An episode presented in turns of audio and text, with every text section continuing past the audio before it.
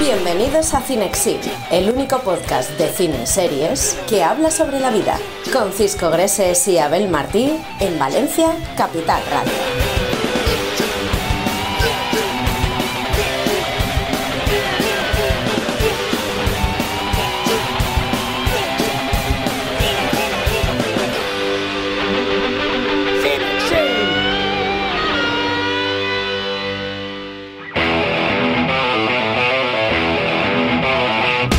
Capítulo de esta semana de Cinexin hablaremos con Jesús Manzano. El guionista y cómico valenciano nos presenta su último show, Supermentalista, en la Sala Girasol de Valencia. Mónica López toma las calles una semana más con sus armas más potentes, un micrófono y sus preguntas peligrosas sobre cine y series. Además, recordamos un superclásico que marcó la infancia de muchísimos niños del mundo, Jumanji. Y como siempre, te descubrimos lo que nadie te había contado sobre su banda sonora. Todo eso en Cinexin, el único podcast de cine y series que habla sobre la vida. Bienvenidos y bienvenidas a Cinexin. Arrancamos el octavo capítulo, octavo episodio de Cinexin en exclusiva para Capital Radio en emisión nacional y ya sabéis, disponible como siempre en todas las plataformas de podcast, Spotify, YouTube, Evox y Apple Podcast.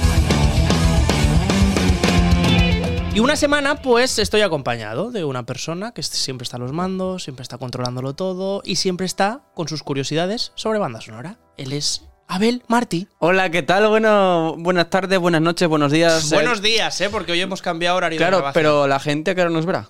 Eh, Ahí ¿Eh? cuando quiera. Eso. Madrugada mucho, so- seguramente. ¿Somos el típico podcast que te pones eh, mientras Sí. estás haciendo ejercicio? Yo creo que mientras limpias. O mientras- Nos pega Ah. Que sea mientras limpia la gente. Es que el, el otro día estaba, mm, estaba comiendo Sí. y estaba, bueno, viendo, viendo un podcast, eh, porque ahora los, los podcasts se ven. Hola, ¿qué tal? El nuestro chicos? también, ¿eh? Hola, ¿qué tal, chicos? y eh, el que estaba, la persona que estaba presentando decía: mm, eh, Sé que en estos momentos estás comiendo. Ostras, puede Y, ser. y yo, claro. estaba, yo estaba comiendo. Así, ¿eh? Y dije: Me está viendo. Pues mira, eso es que tiene la moral muy alta, porque yo siempre Claro. pienso que a lo mejor la gente se lo pone para limpiar, por ejemplo, o para dormir incluso, momentos antes de dormir. que- Y digo, yo creo que a lo mejor lo que esté diciendo ahora no lo va a oír porque ya está en el quinto sueño o está en plan con un poquito la escobilla y tal en el baño intentando que la caquita se... Bueno, Mm. Bueno. hemos empezado muy bien. He empezado bien, ¿eh? Sí, bueno. Pero bueno. A ver, chicos, es que al final. Sí. Pero sí, sí que es verdad que, que me gustaría saberlo. ¿En qué momento no. Yo también. la- o sea, si nos lo pueden decir en comentarios, Yo por favor, adelante, entrad y decírnoslo. Efectivamente, tenéis todos los canales disponibles para decirnos. Todo, por todos lados. Ya sabéis que nosotros estamos aquí de buena mañana Incluso- grabando el programa y estamos bien, fresquitos. Claro. Sin café. He de decir, yo no me he tomado ningún café. Yo sí. A ver eh, si. He hecho trampas. A ver si, a ver si. Has hecho trampa. Voy hasta arriba. Oh. Bueno, y solo fuera de eso. En fin, pues hoy, hoy en octavo capítulo, ha llegado el momento por fin, después de dos temporadas, de hablar de Jumanji. Una película mítica que a todos nos ha marcado.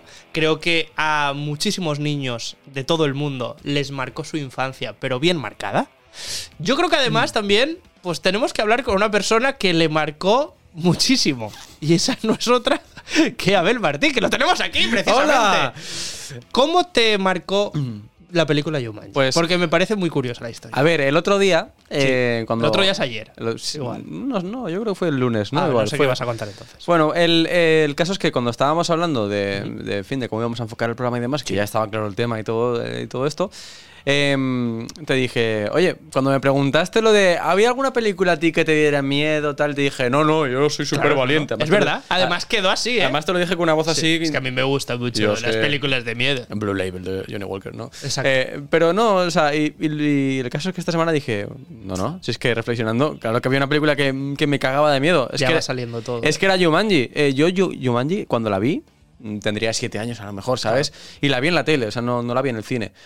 Eh, me quedé rayado, pero, pero a nivel tener pesadillas esa noche, me acuerdo que tuve pesadillas. Es que más me acuerdo, o sea, claro. cuando te acuerdas de las pesadillas es que han sido ¿Con qué duras. de todo? Porque hay muchas cosas que dan miedo. Pues eh, la escena, por ejemplo, de las plantas me, me daba mal rollo. A mucha gente. Esa de verdad, a mí no, ¿eh? A mí precisamente las plantas me daban un poco igual porque siempre me han dado un poco igual las plantas en general. Pues- como decoración o como cosa. Yo no sé si es que porque mis abuelos tenían eh, plantas parecidas por el jardín y yo Ah. Decía, uff, es que a lo mejor me, me van a morder. 100%. No sé, o sea, como que me dio mucho mal rollo y te lo juro que, que, o sea, estuve rayado con esa película Ostras. mucho tiempo. Y luego, cuando eh, fui, fueron pasando los años, cada vez que la echaban, que suele ser por estas fechas, ¿no? Sí. Cuando la tiraban es también. Que es navideña. Luego Y- hablaremos de eso, pero, pero, es bueno, navideña. navideña, Sí, hombre, sí. navideña, Sí, final. sí. El final es navideño. Ya, ya, pero ya está, que decirte, todo lo demás es eh, tra- Bueno, trauma y destrucción es para. como la camiseta que llevas tú ahora, es navideña y es una película que se llama Jungla de Cristal. Ya, ya, pero- Y todo el mundo sabe que es una peli navideña porque se celebra ahí en ese edificio. Bueno, ya, pero.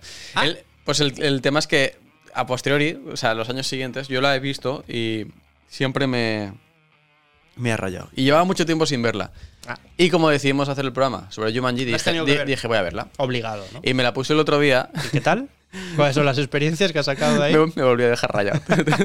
te lo digo de verdad. Es que, dije, pero ¿qué clase de mente enferma se le ha ocurrido esta movida, tío? Sí, yo creo que empezó todo con un libro del mismo nombre, de Yumanji, que era un libro ilustrado, que parecían que no hacía daño a nadie. De Que hecho, no, ahora lo comentaremos porque la historia de la película y la historia del libro son muy diferentes. O sea, al final en el libro simplemente se refleja la historia de dos hermanos que juegan a Yumanji. Sí, y ya está. Ninguna historia detrás de una persona que se ha quedado en la jungla durante 26 años. No existe eso. No ha pasado. No existe. Bueno, que esté documentado de momento. Claro, que el autor lo haya sacado, eso es otra cosa. Es que- Pero no, no, claro. Yo, al final, cuando vi la película, no me pasó como a ti. O sea, no me dio miedo, no, no tuve pesadillas ni nada. Pero sí que es verdad que me causaba como mucho temor, no sé por qué. Tengo como en la cabeza grabada la escena en la que eh, Robin Williams está en un agujero. Uf. Y está desde arriba que se está cayendo. Y Sí, las sí. piernas se le ven por bajo, en plan ahí. Que está, que está con las piernas así en el aire. Eso no sé por qué, lo recuerdo como algo de temor absoluto. De a lo mejor se hace un boquete en mi casa y me caigo. Es que. ¿Sabes? De verdad. Yo lo, lo que, lo que sí que digo desde aquí es que el otro día cuando la vi. eh, es angustiosa, ¿eh? es, Es, una peli es una, es angustiosa. una peli angustiosa. Eh, me flipó lo, lo bien hecha que está, tío, Sí. para, para ser de- del año que es. Y, Año 95. y ¿eh? con la tecnología que había en ese momento. eh, joder, está muy bien hecha. La escena Sí. de los murciélagos, por ejemplo, está, Está está, brutal, tío. Dije, wow. Quizás los monos, que están así un poco animados de manera extraña y que tienen caras, mm, no sé, demasiado extrañas. los monos Mm. están muy mal hechos. Sí, Están pero muy mal hechos. la estampida, el Sí. rinoceronte, el primero Es que y tal, está, está muy Está guay. muy guapa, tío. La, la película, mm, no sé. Me sorprende que, que- que no, te, no te diera miedo, tío, en su No, momento. no, no, de verdad que no. A Sí. mí me daba miedo más por muñequitos Igual, extraños. y igual si llega a salir la paca por ahí en uno de los juegos. Eso sin ninguna duda. Claro. Protagonista, la paca, Claro, en vez de Robin Williams. Has caído en la casilla de ya la te paca. digo yo que no la volvería a ver. en fin, estamos hablando de miedos, de temores y realmente la película sí que es bastante familiar, como Bueno. comentábamos antes, Bueno. pero una familiaridad que poco a poco se va perdiendo, Claro. porque aunque la película la protagonice pues un hombre adulto como es Robin Williams, eh, su amiga de toda la vida, etcétera, pero también los niños Da que pensar que es una película familiar para todos los públicos, que se van a sentir reflejados, etcétera. Esa es la estafa. Pero claro, esa estafa, Claro. al final te vas dando cuenta durante la cinta que la peli va sobre superar miedos y temores Es que además- de los protagonistas y no miedos flojillos. No, hay unas fobias ahí que dices, ¿pero esto qué es? Hay miedo a su padre, el protagonista tiene mucho Sí. miedo a su padre. Alan Parris tiene temor Sí. a su padre, que luego se representa, luego lo comentaremos más extendido, con ese personaje doble, que es el mismo actor, que hace de su padre Sí. y luego hace del cazador totalmente loco. Por lo tanto, seguramente sería como un reflejo, casi una metáfora de que el temor que tienes en la vida real, Lo luego es, en la es. ficción, también lo es, en la jungla. En fin, vamos a establecernos aquí el punto de partida para a partir de ahora ya desarrollar todo lo que sabemos sobre la película Jumanji, que, es, que salgáis de aquí, o al menos que estéis durmiendo, o que estéis limpiando el baño, pero con mucha información sobre Jumanji. ¿Para qué? No lo sabemos, pero este es nuestro trabajo. Entreteneros y a partir de ahí, nuestro trabajo está hecho. Por cierto, eh, una cosa que nunca decimos A ver. es dónde podéis ver las películas que, que comentamos aquí. Ah, claro. Y como el otro día la busqué y la vi, dije, Muy bien. dije tenemos que de- decir dónde está. Dilo. Está en, en Prime Video. Lo digo, lo digo porque si queréis ahora mismo buscarla y dejarla guardadita para luego por la, tarde, por la tarde, por la noche, en cualquier momento ponerla, Bien ahí indicado. la tenéis y Sí. podéis verla. De todas maneras, si tenéis dudas y tal, yo siempre utilizo una página que yo creo que antes. eh, Yo la gasto también. Sí. Yo creo que antes eh, se servía para ver películas piratas, que eso no se tiene que hacer, por No, cierto, no. recordamos. Y ahora se llama Just Watch. Yo tengo una aplicación en el móvil. Bueno, está muy bien. Y si tienes alguna duda de alguna película, Te lo pones Just Watch, justwatch.com Mm, sí, y ahí te lo dice. De hecho, la busqué ahí. Pues y está. me salió que estaba ahí y dije, pues mira, pues ya sabemos dónde, dónde que ir para, para ver esto, así que pues vamos allá. Pues dicho esto, frase mágica al canto y empezamos el programa de hoy. Luces, Cinexin y acción. Música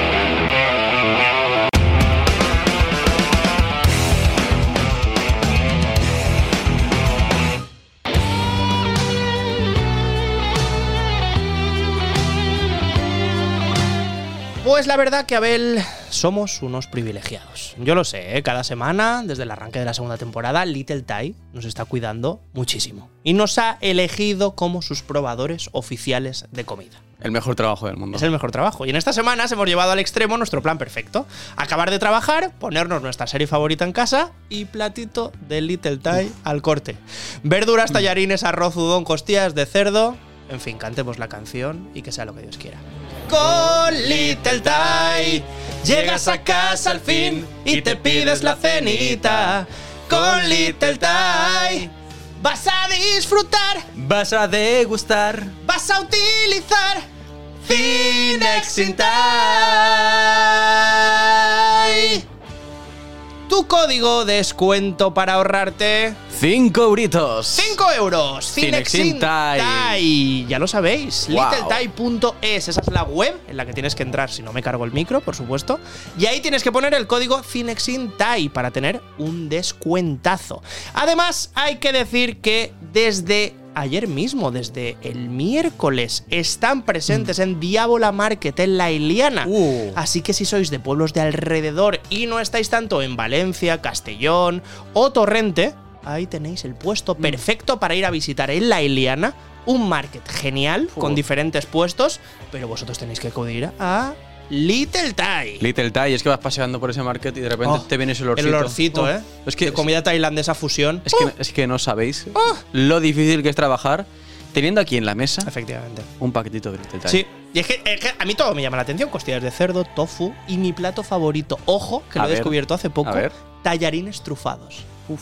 Tallarines trufados, o sea, es que ya, ¡Madre mía! si ya se, se oye muy bien, imaginaos cómo, cómo se degusta eso. Yo soy Team Pad Thai. O sea, el Pad No, Thai o sea, para mí está en mi es corazón. que hay muchos fieles, ¿eh? Al Es pad thai. Hay, hay discusiones a veces en la mesa. ¡Es mío! Cinexin Thai, amigos, y continuamos con el programa.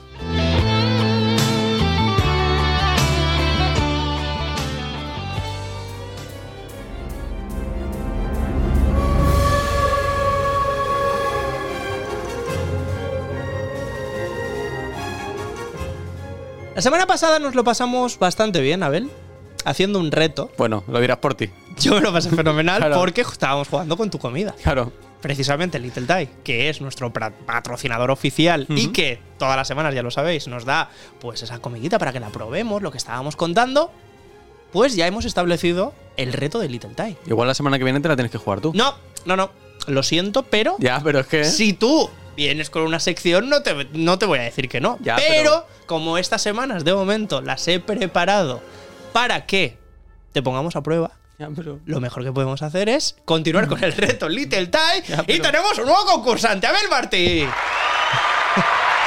¿Cómo estás? ¿Vienes nervioso? Mucho.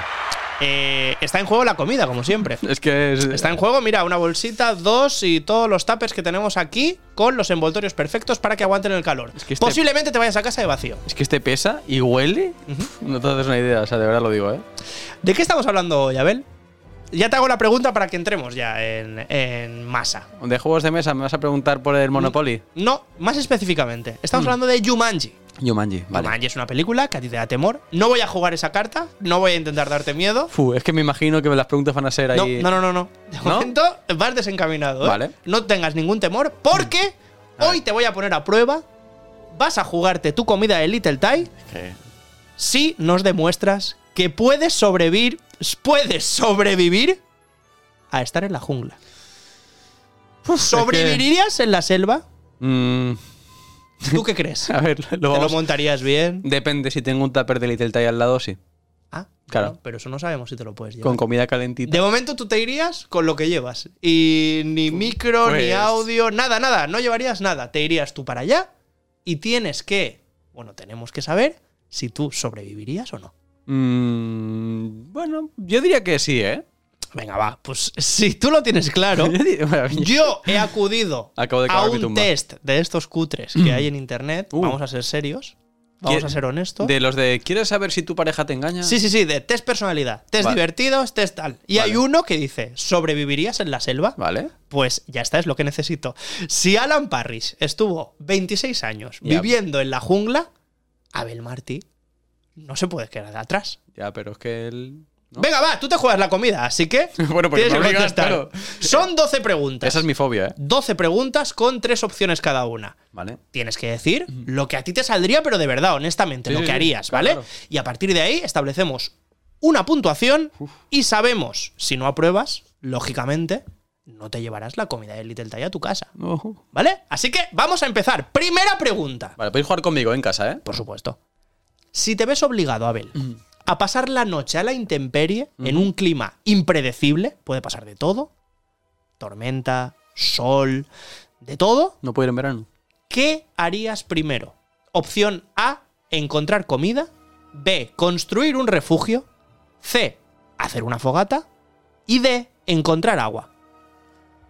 ¡Wow! Tienes que pasar la noche a la intemperie y es un clima en el que puede pasar de todo. Lluvia, tormentas, viento, nada, A ver, mosquitos a tutiplén. pues entonces me construiría primero que nada mi, mi refugio, mi casita. La B sería tu Sí. opción entonces. Construir un refugio. Mm, sí, yo haría eso. Marcamos. ¿Vale? La respuesta según la web esta patatera es correcta.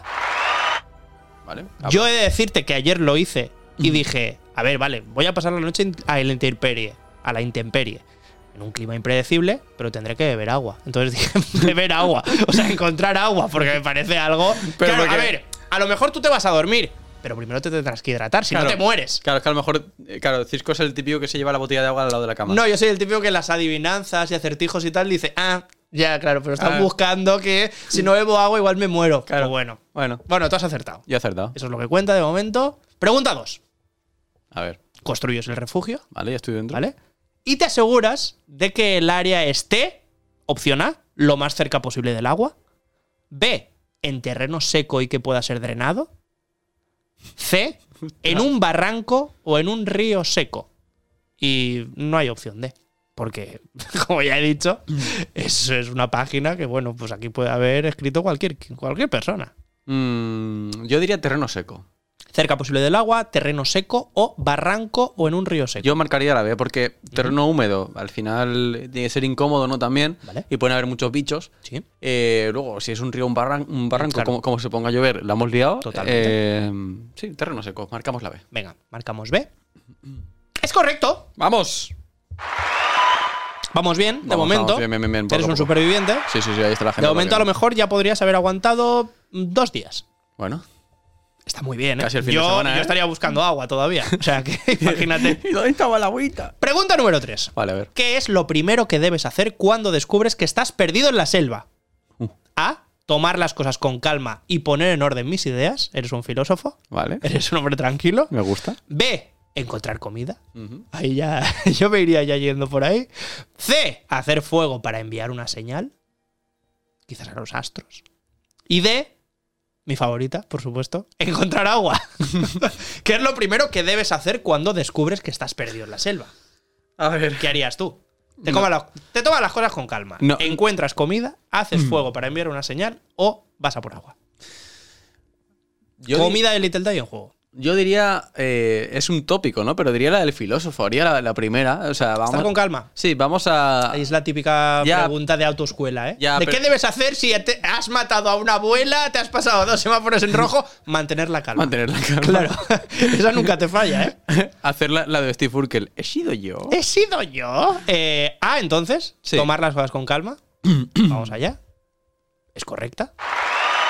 Sí, sí. 3 de 3. No seré yo el último superviviente, ¿no? Sí, El- sí, no, me está sorprendido, la verdad. Número 4. ¿Qué es lo más importante para sobrevivir en la selva? Vale, Una pregunta que Alan Parris la tenía muy clara en Jumanji. vale. A. Agua. B. Fuego. C. Comida. Esta está clara. No Está sé. la gente. No sé. La gente dirá en sus casas, hombre. No sé. ¿eh? Agua, fuego, comida. ¿Qué es lo más importante? A ver, El refugio ya no está, como podéis Claro. ver. Por lo tanto, asumo que mi respuesta de la A era encontrar agua. yo voy a ir al, voy a ir al agua esta vez, porque creo Claro, que, claro. claro. al final el ser humano de acuerdo, sin comer puede estar un, un tiempo largo, o sea, eso no, no hay ningún problema, pero sin beber no. O sea, si te deshidratas estás, estás eh, caput. A. Eh, y luego, A, agua. y luego el fuego. Si te vas a encender un pitillo, sí, pero es que tampoco. quiero Claro, decirte, es yo no fumo, entonces no. Bueno, no, el fuego para calentarte y tal. ya, está pero bien. decirte tampoco. Comida no, no, comida da igual. Comida, es que puedes comer luego. Ojo que la comida lleva agua, ¿eh? Mm, ya, pero no, pero yo, yo marcaría la A, ¿eh? Creo, creo que el agua es importante porque si te tiras 48 horas sin beber, estás, estás fuera. Alan Parris hubiera marcado A también, ¿crees? ¿Agua? Mm, no lo sé, tenía pinta de marcar más comida, ¿eh? Marcamos agua y es correcta. Hay gol. Hay gol. Hay gol porque estamos ya Hay ahí, gol ¿eh? de Abel. 4-4 de momento. Vamos a hacerlo, venga, Vale. vamos dinámicos. Pregunta número 5. ¿Vale? Comer nieve. Ojo, eh, a esta No, pregunta. no. Comer nieve es una buena forma de mantenerse hidratado. No. ¿Falso? Cierto. Falsísimo, porque de hecho eh, te puedes poner muy chungo. O sea, esto no- nunca lo hagáis, ¿eh? Esto sí que lo digo ya desde aquí. Ojo que la gente dirá, si es agua. No, no es, ¿Es agua. agua congelada? No, no es agua, no es agua. No es que agua, ¿eh? Es agua con, con caca. Entonces, Chan, chan. eh, podéis, eh, podéis coger alguna, algún virus estomacal de estos chungos y, y liar la gorda, ¿eh? Totalmente cierto. Falso, correcto. Pregunta número 6. O sea, he Continuamos para bingo. Sí, sí, sí. Vale, vale. perfecto. 5 de 5 de momento. Soy buenísimo. ¿Cuánta agua debe tomar un adulto al día? O sea, aquí ya Ah, bueno. lo de sobrevivir en la jungla en la selva ya nos da igual. Claro. Ahora ya es cuánto te tienes que tomar para estar bien, para, Para no morir. para no morir, Para no morir. Ok. De 6 a 8 litros, ¿cuánta agua debe tomar un adulto al día? De 6 a 8 litros, de 2 a 4 litros, un litro. Debe tomar, ¿eh? O sea, no es ni para sobrevivir. Esto ya es. O sea, aquí se ha metido ya un nutricionista para estar en plan, bueno, dando consejos. ¿Puedo lanzar un mensaje a mi cámara? Claro. Eh, Marina, si me estás viendo, eh, acuérdate que hay que beber más de un litro. Porque es que ella bebe eh, entre 0, 0,25. entre 0 y 0,25 Mal hecho. al día, ¿eh? Mal al hecho. día, hablamos. o Eso sea, es peor que comer nieve. ¿eh? Si llega al, al vaso de agua, Mm. tiene que tener los riñones así. Muy mal, muy mal. Vas a decir de 6 a 8 litros. no, no, no, no, no. Voy a jugar, voy a hacer la, la típica que hacías cuando no tenías ni idea. ¿Vale? Que decías, Sí, a ver, a ver, eh, ni, la, ni la más baja ni la más Claro. alta, la del medio. Te quedas en medio. Claro. De 2 a 4 litros es correcta. 6 de 6. ¡Vamos! Pregunta número 7. De momento estás aguantando. Hombre, ahora no cuando- sé si llevas mm, 15 años, pero está bien. está Ahora es cuando te digo que yo soy el redactor de, Claro, podría creérmelo. este tipo de test. Pregunta 7. Vale. Estás en el hemisferio norte Ujú. y ves de frente el sol de mediodía. ¿Hacia qué dirección estás viendo? Hemisferio norte, ¿vale? Y Vale. ves de frente el sol de mediodía, 12 de la mañana. ¿Hacia qué dirección estás mirando? ¿Sur, norte, oeste, este? Esa es la pregunta. Uf, esta que es- debería haber salido quizás la primera o la segunda. Estás jodida, eh. Que es de Boy Scout de toda la vida. A ver, sí, pero es que yo no soy Boy Scout. Hemisferio norte. Vale. ¿Ves de frente el sol? El sol sale 12 de la mañana. y lo tengo enfrente. Enfrente. Enfrente. Te está cegando un poquito. Está ahí un poco. No está ni arriba, ¿eh? No, no, ya. en verano sabemos que. Sí, sí. Vale. Ahí. Hemisferio norte. Mm. Yo te he dado como una pequeña pista ahí. Ya, pero es que decir el norte sería lo. Dale, dale, la comida está en juego. No te he visto pensar tanto para la nieve, ¿eh? No, no, la nieve lo tenía claro, ¿eh? Aquí. Venga, va, el sol. Va, voy a decir. O sea, no. Te la juegas. No tengo ni idea. Entonces, Venga, ¿cómo como, aciertes como ya? tengo margen de, de fallo. Pues mira, como aciertes esto, eh, la semana que viene también te lo doy. voy a decir que sale, voy a decir que sale por el, por el sur. O sea, que, que estaría en el sur. ¿sabes? Si lo estoy viendo, diría que está en el sur. No sé, no sabía que eras una, pers- una persona con tanta suerte, la verdad, porque es correcta. O sea, es- esto, es, Es sur. esto es increíble, ¿eh? Perfecto. Número 8. ¿Vale? Estamos ya en la recta final. Si la luna sale antes de que se esconda el sol, Ay, que ya estamos ya. ¿hacia qué lado está el lado brillante? No lo he entendido ni yo, ¿eh? Si la luna sale antes de que se esconda el sol, que eso suele pasar, Ujú. ¿hacia qué lado está el lado brillante? Es decir, si se está poniendo o. A ver, no. O sea, ¿te refieres si está hacia nosotros? creciente o decreciente. ¿Tengo que decir creciente o decreciente? No, no, no. Si la luna sale antes de que se esconda el sol, ¿hacia qué lado está el lado brillante? Vale. O sea, es el lado brillante, el creciente de la, de la luna. Vale, tengo que decir. Oeste, norte, sur, oeste. O sea, estás, estás vamos. No, esto está facilísima. Sí, sí. Didi, a ver. A ver. Si la luna sale antes de que se esconda el sol, ¿hacia qué lado está el lado brillante? ¿Puedo elegir los rinocerontes? Pues que, me atropellen en este incorrecta. momento. Eh, Venga, estamos en la pregunta. Voy a marcar- 8. voy a marcar- Malo sería que no sobrevivieras. voy a marcar la C. C sur, o sea, ni te acordabas de qué dirección estamos no. hablando. Sí, estoy marcando la C por, por marcar una. Y la sur es incorrecta. Porque claramente está al lado oeste. Bueno, claramente para ti. Para... No, no, para la página. Yo, vamos, No. esto no lo voy ni a comprobar porque No. tengo ni idea. Pero, A mí la- si me dejáis suelto por ahí, yo voy a buscar agua y no me pidáis más. pero yo creo que depende de donde te pongas. Bueno, Claro. esa, es, tu opinión. Claro. Eh, número 9. Si cierras un ojo y abres el otro, mejor dices, mira, pues se ve por el. Pregunta 9. Vale. No debes dormir directamente sobre el suelo. ¿Qué evitas con esto? A.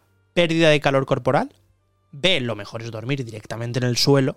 C. Enfermedades. D. Insectos.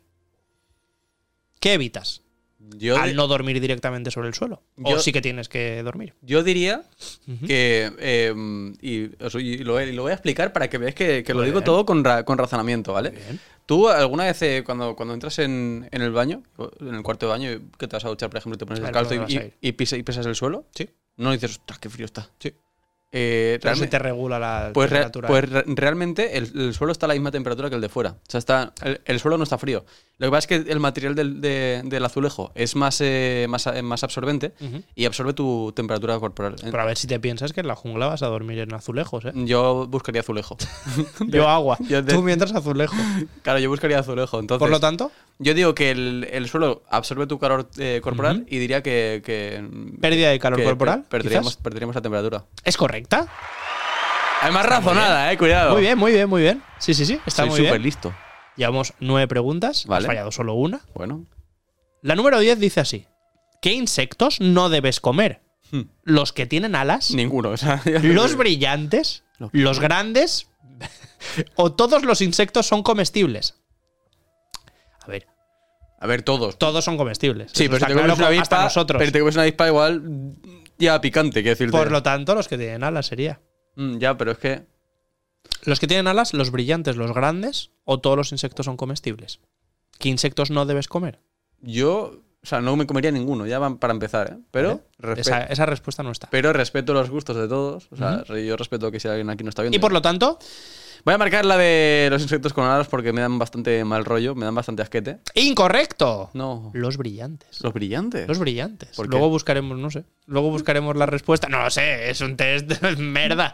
O sea, esto Pero- yo aquí no me había preparado la es documentación. que habría que tenía que haber gastado el, el, El comodín. el comodín de, de Timón y Pumba llamarles. No había, porque ellos saben de insectos. No había. Está tan buena la comida que no hay ni comodines. Pues, ¿y cómo queda la cosa? Pues que te enfrentas a las dos últimas preguntas. Ah, no, no me llevo todavía el premio. No, no, no. O sea, si apruebas, si el test dice que apruebas, Ah. que yo ayer, por cierto, eh, lo hice así a voleo y llevaba 4 de 12 y me dijo, puedes sobrevivir. O sea que seguramente te lo lleves el premio. Número sufriendo. 11. A ver. ¿En qué macronutrientes son ricos los insectos? Esto es bastante fácil. Vale, pero- Grasas, carbohidratos o proteínas. Proteínas. Perfecto. 100%. Adelante, correcto. Y la última pregunta. Vale. Lo más importante, yo creo. Va, va sobre lo más importante. Vale. ¿Cuál es la mejor forma de hacer el agua segura para beber? Eso es lo que haría yo desde el principio, buscar agua y hacerla además. Vol- Volvemos al punto uno. Tomar agua directamente de un arroyo, Mm. esa es la forma más saludable, más segura. Filtrarla, hervirla o tomar agua de un lago. Yo luego te voy a contar una anécdota sobre esto. A ver, eh, aquí yo diría hervirla. Eh, voy a hervirla porque al final es la forma de, de matar las bacterias, ¿no? O sea, sería la, la manera. Pero claro, si la hierves demasiado, se te va a evaporar. Y si se te evapora. Bueno, ahora tendrías que evaporar, o sea, la tendrías que calentar claro, muchísimo. Claro, no, no hay que que rayarse se con. evaporara. Claro, porque a lo mejor dices, bueno, ya, pero he echado tu truco y se me ha convertido el agua en vapor. Eh, voy, Directamente voy- de un arroyo, voy a hervir- filtrarla, hervirla. voy a hervirla. ¿Vas a hervirla? Esa es tu respuesta. Sí. Es respuesta correcta. Es respuesta muy correcta. Yo te tengo que decir que he bebido de hasta un de un charco, ¿eh? Yo estaba haciendo una ruta con mis amigos. Me lo esta, creo, esta es anécdota creo. brutal. A ver. Y estábamos haciendo la rutita y todos, íbamos seis o siete, todos pensábamos que el de al lado había cogido la botella de agua. Uh. Y nadie había Ah, cogido nada. luego te cuento yo otra, sí. Vale. y estábamos andando y solo había una persona que tenía una cantimplora. una cantimplora que estaba llena de agua. Pero esa persona se negó a que bebiéramos de su cantimplora. Ah. ¿Por qué? Porque de alguna manera nos estaba Vergüenza. penalizando por no ser responsables y coger el No. agua. Bueno, esa cantimplora, lógicamente, eh, se fue utilizando para que cuando él no miraba y tal, nosotros bebíamos, etc. El agua de esa cantimplora se acabó y nos- la ruta continuaba. Y hubo un momento que estábamos tan sedientos que, como si fuéramos unos caballos, nos arrodillamos sobre el suelo y No. bebimos de charco. No. Pero yo bebí de charco y yo veía renacuajillos nadar por ahí, por el charco. No. Sí, sí. Eso es así. Eso se ha hecho. Qué duro. Por la noche había uno que estaba azul. Luego está vivo, ¿eh? O sea, ahora mismo está vivo, pero esa Bueno, noche vivo, claro. estuvo azul. Así que él no hubiera sobrevivido a la jungla más de un día. Uf, es que me parece duro, ¿eh? Abel, has acertado 10 de 12. ¿Y cómo queda? Que obviamente la comida hoy se va para tu casa. Hoy vas a cenar de Little Thai, muy a gusto.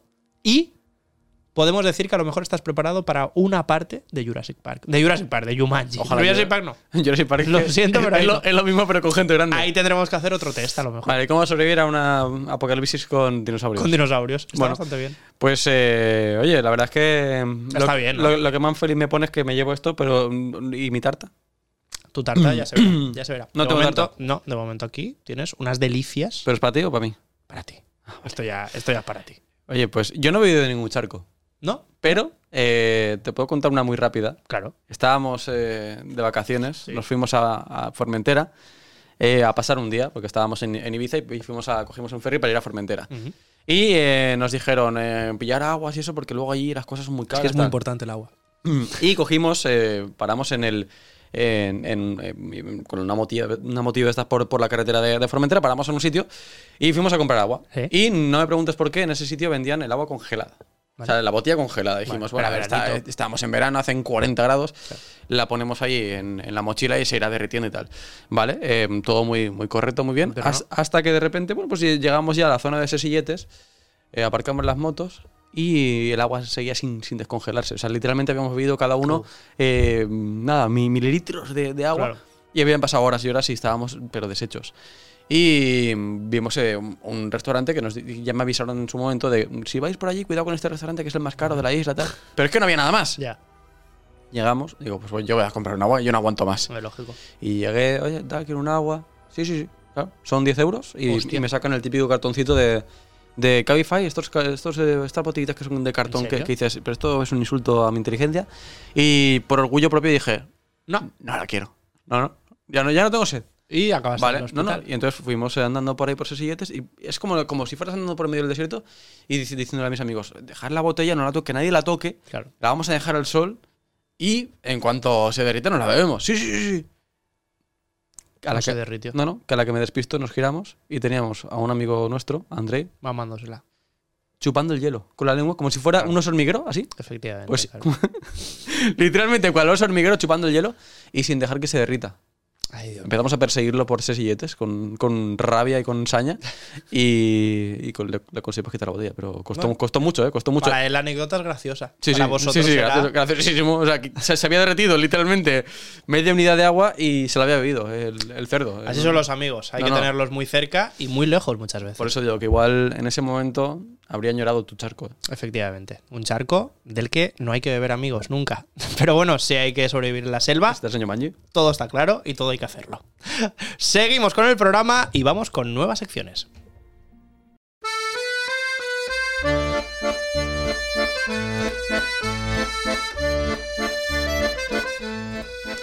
Pues continuamos y lo hacemos como todas las semanas, saliendo a la calle, Hola, la. viendo a ver qué opina la gente sobre diferentes cuestiones. Y para ello, Mónica López es la reina de las preguntas, de las cuestiones complicadas, que nos hacen pensar, que decimos, "Mm, no sé por dónde voy a salir. Cuidado. Y cuando ya implica cosas que tienen que ver con parejas, exparejas y preguntas que te pueden hacer sentir incómodo, y más si te pilla con tu pareja al Sí, lado, Sí, sí, sí.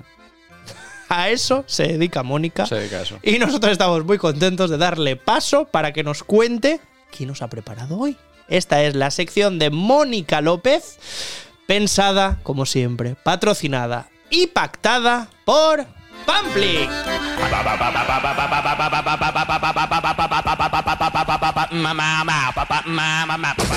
Como siempre, nuestros acompañantes en las dos temporadas que llevamos, vistiéndonos, luciendo estas camisetas de Pampling que, como sabéis, pues están diseñadas para amantes del cine, son ingeniosas, son perfectas para regalos y ahora que viene la época navideña, pues qué mejor que tener a mano una camisetilla de Pampling, una sudadera, unos calcetines y ya que decimos calcetines, ya tenéis activo el código CINEXIN para que en vuestra compra en pamplin.com, que tenéis un montón de accesorios y ropa, lo pongáis y tenéis unos calcetines gratis. Así que te puedes llevar un regalo de camisetón increíble si Sí. conoces a tu cuñado que no sabes lo que regalarle, o a lo mejor a tu padre que dices, ay mira, es que le gustan mucho las películas, las series y tal, y te metes ahí y dices, pues mira, Ahí perfecto, lo tienes. regalo de camiseta y calcetines. Me gusta. ¿Cómo lo ves? Me parece increíble porque además, eh, lo que decíamos el anterior, tú regalas y encima te regalan a ti con un código de Cinexin. Si es que- Efectivamente. si es que, es que, ¿qué más quieres? Es lo mejor imposible. Que Amantes del cine, con buen humor, con pasión por los juegos de palabras. Para todos, está Pamplin aquí, en Cinexin, para que disfrutéis de unos regalos con mucho humor. Hoy venimos de la mano de Pamplín, un poquito más de luto, porque posiblemente podamos romper alguna pareja entrando ya en este ambiente navideño. ¿Qué película odias ver con tu pareja pero nunca se lo has dicho? O también otra posibilidad, ¿qué película has visto con tu expareja y que ahora no puedes ver porque te apetece llorar o te apetece en cuanto aparece en la tele romper la televisión? Sois pareja, ¿verdad? Sí, claro, os veo muy acaramelados. ¿Cuántos años de amor lleváis? Incontables. Incontables, ¿no? ¿Tú tienes alguna película que odies de él y nunca se lo hayas dicho? No, el único, acto- el único que no me gustaba era Clint Eastwood y resulta que cuando empecé a ver algunas me gusta muchísimo. ¿Y tú de alguna de ellas? No, en especial ninguna. Te adaptas a todas las películas, ¿no? Eso es. Por Si amor. no se duerme, que Por va. Si no por- se duerme. está- es, es tan simple como Exacto. eso. ¿Vais perdidos? Yo si queréis os ayudo a encontraros. ¿Vais con GPS dónde vais? Estamos buscando ¿Qué buscáis? ¿Qué buscáis? las ciencias. Hostia, pues anda que no está lejos. Pero yo voy a aprovechar mi oportunidad. ¿Sois pareja, amigos? Ah, pareja. No, no lo saben, no lo saben. Pareja, ¿no? ¿Desde cuánto? Dos meses. Ah, bueno, acaban de empezar, acaban de empezar. Pero seguro que habéis visto ya alguna película juntos. ¿Sí? ¿Qué película odias que te toque ver con ella pero no se lo dices? Es- las de Disney no, no las querrá ver. Esas sí, esas sí que no. ¿De Disney no? Disney. No. Y si quiere venir tendrá que aguantarse. Exacto, esa, esa es, esa es. ¿Tienes pareja o expareja? Expareja seguro que Pareja sí. sí. Sí, seguro que hay alguna película que veías con él que ahora mismo odias verla. Pues. No, pero por ejemplo, un programa, el de Forjado a Fuego, lo odio. Lo odias a Sí, muerte. Sí, no tiene sentido. ¿Sois amigos, pareja? Hermanos. Ah, hermanos. Bueno, parecido tenéis, la verdad. Eh, ¿Tenéis pareja, exparejas? Sí, pareja y el. el Y estoy, casado. estoy casado. ¿Y estás, tú estás casado? Bueno, pues a ver si llegamos vivos hasta las navidades. ¿Tenías alguna película tú con tu pareja que odies verla, pero nunca se lo has dicho? Yo creo que no. No, todas las películas que ve ella te gustan, de Disney, de Marvel, todas. Sí. Sí. Más o menos nos gusta lo mismo entonces. Ah, bueno, entonces podéis aprovechar. claro, ¿Ves? no. Esta pareja sale viva en Navidad. Porque Claro, sí, por supuesto, sí, no, está de momento todo bien. Y tú seguro que tienes alguna. ¿Cuánto que- tiempo lleváis juntas? Pues unos 14 años llevaremos. Ah, pues lleváis, lleváis años. Ya nos, ya nos hemos ajustado. Bueno, hay, hay unas películas que a mí no me gustan mucho, que son las de miedo. Las de miedo, ¿no te Sí. gustan? ¿Qué película de miedo no te gusta? Pues no, no suelo ver el género de, de- tampoco, de eh. terror, ¿eh? A mí tampoco. El terror a mí, ¿para qué? No hace no, falta. entonces esas no, pero a tu, a tu mujer sí que le Sí. gusta. Sí. Entonces no las ve conmigo. No, pues le dejas todo el sofá o le dices que se vaya a su habitación es. y lo ves tú. ¿no? Eso es, ahí está. ¿Cuánto tiempo lleváis juntos? Dilo Pues tú. vas... Siempre se le olvida. Se me olvida, pero vas a hacer definitiva. seis años. Vamos a hacer ahora. ¿Lo confirmas? Confirmamos, confirmamos. Acerta, acerta. Pues vamos a ver si llegáis estas navidades, ¿no? Sí, sí, hombre, sí. ¿Sí? Claro, esperemos que sí. Depende de la pregunta que yo os haga. Ah, bueno, ya. Ojo, Bueno, ojo, eh. ¿Qué película odias ver que a ella le guste y nunca se lo has dicho? Es que te lo digo todo. Te mira, te mira con cara desafiante y todo. No, no, es que películas no, series sí. Series, pues me vale también. Ah. Us, This Is Us. Sí, ella lo sabe, pero lo sabe, lo sabe. Que ponga yo o This Is Us o Anatomía de Grey. Que ponga él últimamente la de 30 monedas, que es como una promo continua. ¿No te gusta? No, ¿Por qué? ¿Qué no te gusta? No lo sé. Es que creo que me ha hecho tanta promo que es como... Cuando la veo me decepcionas. Olvídate estas navidades de, de volver a ponerla, ¿eh? Nada, nada. Yo la pondré solo y ya está, no pasa nada. ¿Padre e hijo? Sí. ¿Tenéis pareja? ¿Expareja? es parejas muchas. ¿Parejas muchas? Estamos solteros los dos. Bueno, pues mira, están solteros estas navidades, seguro que a ver si aprovecháis. Buen ¿no? regalo, ¿eh? Buen regalo. Ojalá. Película que veías mucho con tu pareja y ahora odias y no puedes verla, que dices, rompo el televisor. No había películas. ¿No veis películas series? Es que me sigue gustando las series esas. Me acuerdo de ella, pero no, no en plan mal. No, en plan. en No hay plan bien, rencor. ¿no? claro. Ah, bueno, eso, eso es bonito, eso es bonito. Soy un romántico. ¿Y tú alguna película que veías con.? No. Nada. Cuidado que es mi madre. No. ¿Eh? Que cuidado, que es mi madre, no te rayes. Claro. No, no me acuerdo. ¿Ninguna película Nada, que no te no, no, nada. Estamos preguntando. ¿Sois pareja, verdad? No. ¿Cuántos años lleváis juntos? Somos hermanos. ¿No tienes pareja? No. ¿Es pareja? Sí, eso vale, y sí. seguro que hay una película que veías con él y que ahora mismo odias. Pues serie más que película. ¿Serie? ¿Qué serie? Eh, Breaking Bad. Breaking Bad. ¿Qué es lo que odias de esa serie? No, que me recuerda un poco a él, o sea, me recuerda a esa persona, entonces si ya en la tele, mandas la tele a tomar por a tomar por saco. Claro que sí. ¿Y ahora en busca del amor o no? Hombre, claro, eso amor, siempre, eso claro. siempre. ¿Con qué película te podrían enamorar? Bueno, yo soy de los Goonies, 100% Goonies. Pues ya sabemos, ya lo sabemos. Así entonces. que nada, que me regale una camiseta de los Goonies. Tengo pareja, ¿Tienes pareja cuántos años lleváis juntos? 11. ¿Tú tienes alguna película que veas con él pero que a ti no te guste nada? Sí. ¿Y nunca se lo hayas dicho? Eh, no, se lo digo, yo siempre Se se lo digo. todo, ¿no? Sí. ¿Qué película es? El submarino. El submarino, ¿de qué trata? Eh, pues es una película de tres horas alemana. eh, Con las tres horas me has dicho bastante. Y está en toda la película dentro del submarino. Y a mí me da un poco de claustrofobia. ¿Y él te ha dicho alguna película que odie de ti? Eh, pues seguramente cualquier película romántica que nos gusta a las mujeres, pues eh, los puentes de Madison, por ejemplo. Vamos, que esa es la que pones toda la tarde para quedarte tú con el sofá y dices, vale. Eh, bueno, no me la pongo tanto porque ya me la he visto demasiadas veces. Me la sé de varía, memoria. varía, ¿eh? Sí, ningún problema. Es que os he visto muy modernos y me apetecía acercarme a vosotros. ¿Sois pareja, principalmente? Sí. Ah, pues mira, me venís perfecto. ¿Qué película odias ver con tu pareja pero nunca se lo has dicho? Nos contamos Pero él todo sabe y- que me levanto. Pues este típico películas de humor. Ah, sí, ¿Cómo se llamaba la del otro día? No. ¿Un oso cocainómano o algo así? ¿El oso vicioso? el oso Eso, buah. no. No soporto. Pero se levanta y se va, no la aguanta. Claro. No la aguanta Le ni dejo de su coña. espacio de horterismo. Te deja, vamos, Sí, sí, sí, para sí, ti. sí. Y las pelis horteras, que me de cuando me gusta verlas también, ella no las soporta. ¿Y qué Ella- película odias de ella? película de... No, a mí me gusta, toda, me gusta todo el cine. ¿Te gusta todo el cine? Ah, Sí, pues mira, a mí tienes sí me suerte, gusta. tienes Sí, sí, suerte. sí, sí, sí. Chicos, tenéis un segundito, que os he visto ahí que me estáis mirando con miedo. ¿Sois pareja, amigos? Sí, pareja, somos pareja. ¿no? ¿Qué película odias ver con tu pareja pero nunca se lo has dicho?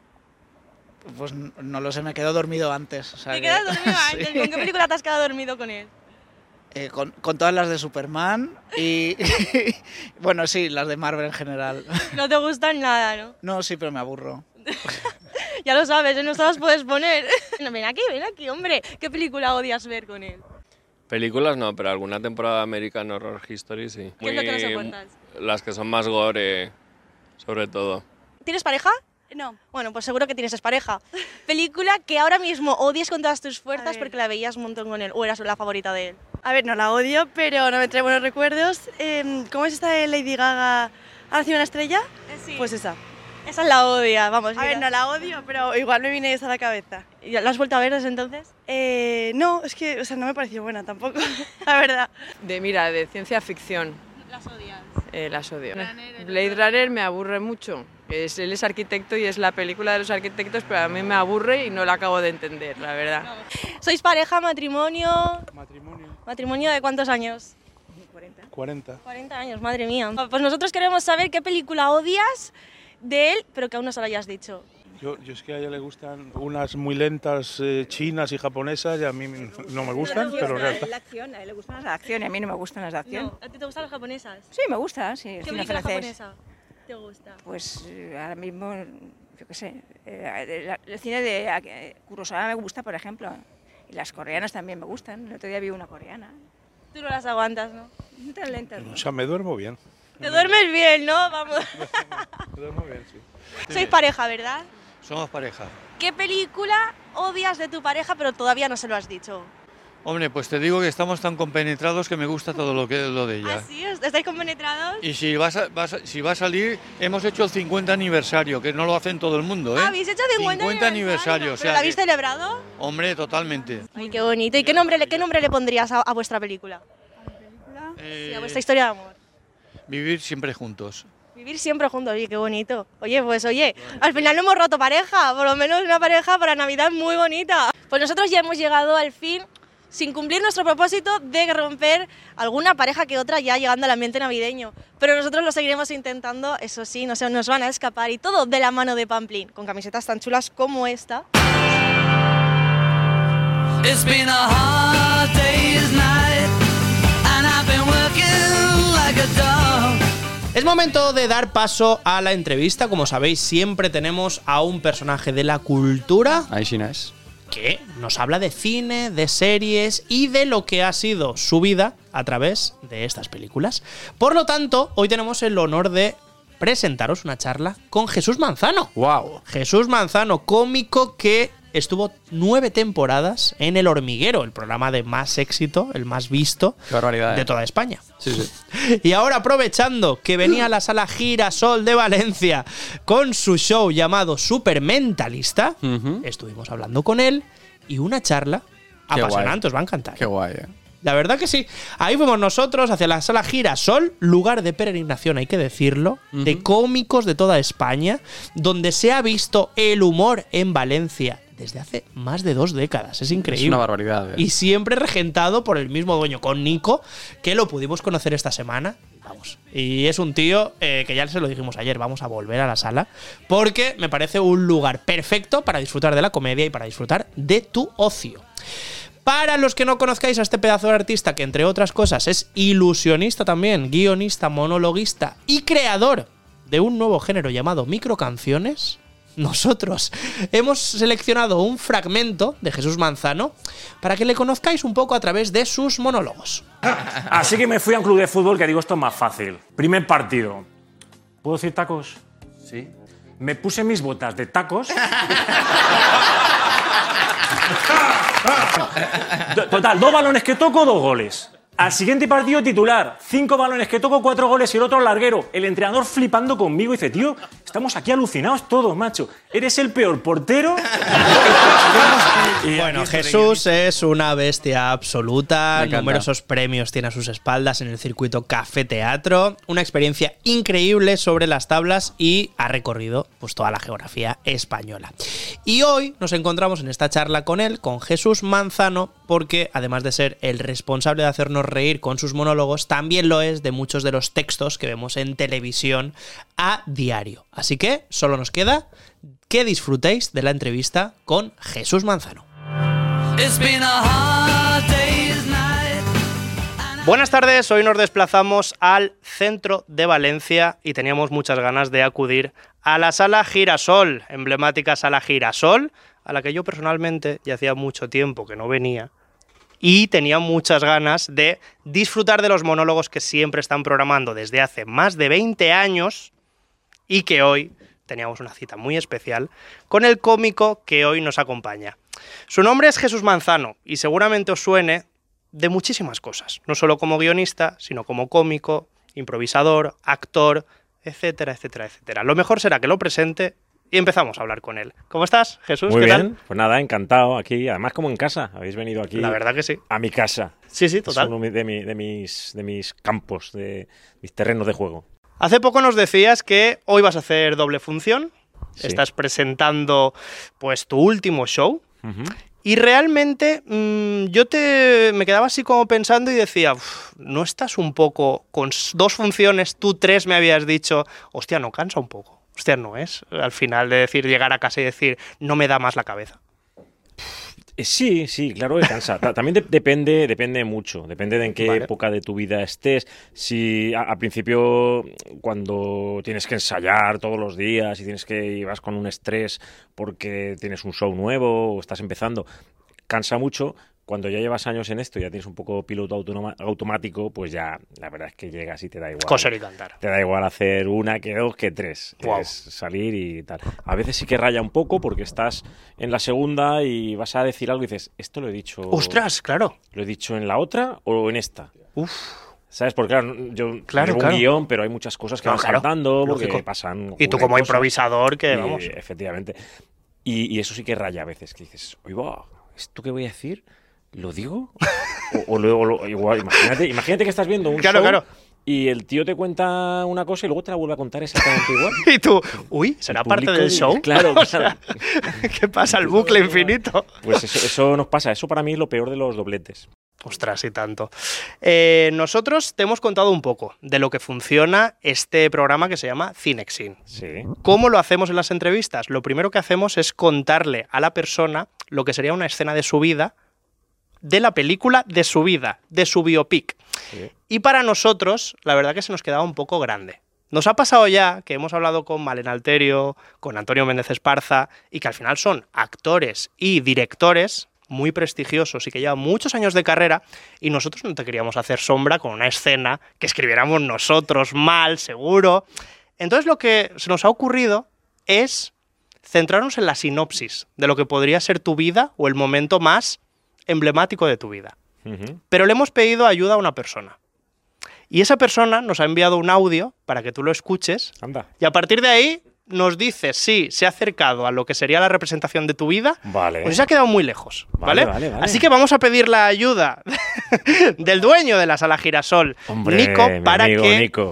de alguna manera te preste ese audio, vídeo y tú puedes escuchar quién te ha mandado un mensaje. Te doy una pista. Su nombre es Alejandra y tiene mucho que ver con lo que es el teatro, la comedia y la improvisación. Sí, sí, sí. Ya, ya me imagino quién es. Eh, ¿no? podía vida. ser otra. A ver, conocí a Jesús hace 20 años largos eh, como alumno en un curso de teatro que yo daba. Eh, y cuando yo lo conocí, Jesús era arquitecto. O sea, estaba de lleno en su vida profesional y además se dedicaba muchísimo a la música. La tenía, era como un, gran hobby que ocupaba una parte importante de su vida y de sus sueños. Tenía una maqueta. eh, yo era bien fan, reconozco, de su música. Me gustaban mucho sus canciones porque todas eran súper pegadizas y eran como que uno se las aprendía y las cantaba como súper fácil. Y habían algunas que también eran muy graciosas. Eh, y bueno, cuando, como alumno, bueno, como, como persona, era, lo encontraba súper serio. De hecho, dentro de mis alumnos era de los alumnos más serios que tenía. Pero luego ya, en, en- en- como en el escenario, siempre fue chistoso. Eso es la verdad, que siempre fue súper gracioso y hacía sketch y de cada cosa buscaba la manera de hacer algo gracioso. Entonces, como que ya apuntaba maneras. y luego ya al conocerlo más personalmente, como amigo en la vida, sí, el humor es una cosa que ha estado siempre súper presente. Mm, O sea, compartimos mucho el sentido del humor. Entonces, mm, siempre que hemos hecho cosas juntos, pues nos reímos mucho. Cualquier conversación se transforma en un chiste, cualquier situación se puede transformar en un sketch estando con él. Em, una noticia, lo que sea, incluso las cosas más trágicas, eh, como que puede mirarlas desde un punto de vista eh, humorístico. Y bueno, y dentro del humor, yo creo que él tiene una visión bien particular, es como bien agudo, siempre mira o, o se le ocurre el chiste donde nadie lo ha visto todavía y cuando, cuando te lo cuenta dices, joder, ¿cómo no lo vi? si estaba ahí. Entonces, en general, eh, a mí me gusta muchísimo su sentido del humor, me hace reír un mon- montón, eh, tanto conversando con él como, como, en, como escuchándolo en su monólogo. De hecho, si hablamos por teléfono o nos encontramos en la vida, sé que me, que me voy a reír, o sea, que va a ser un momento eh, divertido. Además de eso, bueno, es una gran persona. Hemos tenido la oportunidad también de trabajar juntos. Ahora hace poco me invitó a trabajar en una obra suya, La Vidente de Manhattan, y se lo agradezco mucho. Desde aquí te mando un beso, un abrazo y tú sabes que te deseo lo mejor, lo mejor del mundo. Bueno, pues ahí estaba. ¿Qué te Jamás parece? me esperaba que, que conocierais a Alejandro, Qué que, vamos, porque es una persona importantísima en mi vida. Vale. En mi vida y además en mi carrera artística. Qué O sea, guay. mi carrera artística ha sido porque fue mi primera profesora de teatro. eh, yo cogí el teatro ya mayorcito, como ella dice, yo ya trabajaba de, de arquitecto técnico. Y, bueno, me metí en un curso, yo tenía mis grupos de música, eso sí, y la conocí como profesora. Y ella, eh, ella es la que me dijo que yo era gracioso, yo no lo sabía. Wow.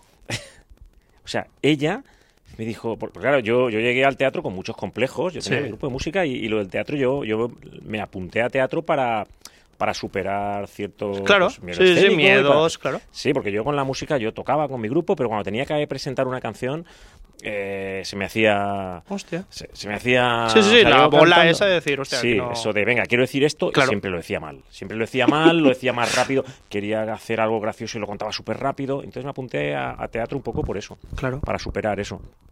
Y, y, claro, cuando llegas a teatro y ves todo el mundo, lo he echado para adelante Claro. y tal. Yo, bueno, una anécdota es que el primer día que fui, que ya, ella lo sabe, el primer día que fui a clase, llegué y estaban en la puerta todo el grupito, era un teatrito pequeño, Ujú.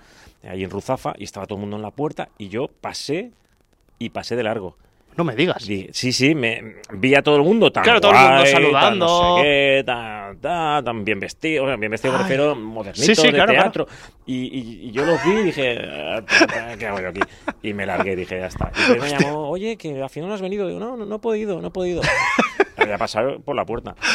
Y ya Ay, dije, Dios. a la próxima voy. Totalmente. El mes que viene hacemos otro tal. Y a esa ya sí que fui, pero Ay. me costó mucho. Y dentro de ese curso, pues ella me, me dijo, ¿tú tienes una vis cómica que no sé qué? Y yo, pues no lo sabía. O sea, no lo Qué sabía porque pasada. tampoco he sido nunca el más gracioso de mi grupo de amigos ni nada Ajá. de esto. Eh, siempre me ha gustado mucho el humor y siempre he estado ahí con la risa y con la coña, siempre. Y me considero ocurrente y eso, pero nunca he sido el payasete de Claro. clase ni nada de esto. Pero ella sí que me dijo, no, no, de todos, el, el más gracioso Ostras, eres tú. Entonces me daba los papeles en las obras y en las escenas siempre de- del gracioso. Y eso también para mí era, era una forma de, de proteger de, de mi timidez. Eh, cuando hago bromas, mm, Claro. es, una, una forma de protegerse, ¿no? Ujú. O sea, yo, yo hablar en serio me daba vergüenza, pero Claro. hacer el tonto era como más fácil. Qué guay. Y bueno, as- así empecé. Así Bueno. Alejandra Garrido. O sea, Alejandra mil Garrido. gracias que nos haya enviado ese audio, esa dedicatoria. No, y además, yo se lo comenté y creo que tenía el peso de decir, vas a empezar la entrevista con lo que tú recuerdas de Jesús, que no ha sido poco. Es que, es que claro, Alejandra además está en la bisagra esa de mi vida, de, de dejar una forma de vida y empezar otra. Claro. ¿Eh? Porque en, en esos años en los que tuvimos mucha relación fue cuando yo dejé la arquitectura y, y empecé con esto profesionalmente. Claro. Yo ya hacía bolos y hacía cosas, pero, pero ahí fue cuando tomé una decisión y, y bueno, fue apoyado por ella. Qué fuerte. De hecho, eso me pregunto, porque tú en algunas entrevistas decías incluso que para ti era un hobby que lo hacías en tus descansos de tu trabajo, de lo que Sí. era arquitecto técnico. Y al final tomaste la decisión de decir, oye, voy a darlo todo. Si hay gente que se dedica a ello, ¿por qué no va a ser mi trabajo? Y realmente ahora, pensándolo, digo, ostras, te hemos hecho una escena de tu vida o el comienzo de tu vida basándolo en el trabajo. Como a Jesús Manzano le gustaría ver una película de él trabajando. ¿O debería ser una película de lo que es su vida, su familia, etcétera? Eh, la suerte es que eh, eh, mi trabajo es mi vida. No es una cosa que vas, trabajas y es la hora de salir Claro. y te vas a vivir. No, yo lo que lo, lo- lo que considero que tengo una suerte es que eh, transformé es todo esto que me gusta hacer, todo esto que haría gratis, que no me oiga el dueño de la sala. no estaba por aquí. Ah, míralo, sí. Todas estas cosas que yo antes hacía como hobby, que hacía gratis y me iba a ensayar con mi grupo y tocábamos, oye, aquí no pagan, da igual, pero vamos a tocar. Eh, todo esto lo, lo he conseguido eh, transformar en mi trabajo. Entonces, si, si hiciera una película en mi vida, iría, Tendría que estar. tendría que ser eh, basada en el trabajo porque lo es todo. Y Jesús, si tuvieras la, la oportunidad de, de encontrarte con tu yo de antes, de esa otra vida, eh, ¿qué te gustaría decirle? ¿Qué, qué- qué le dirías? Que comprara pisos en 2005 Ojo, ojo al consejo.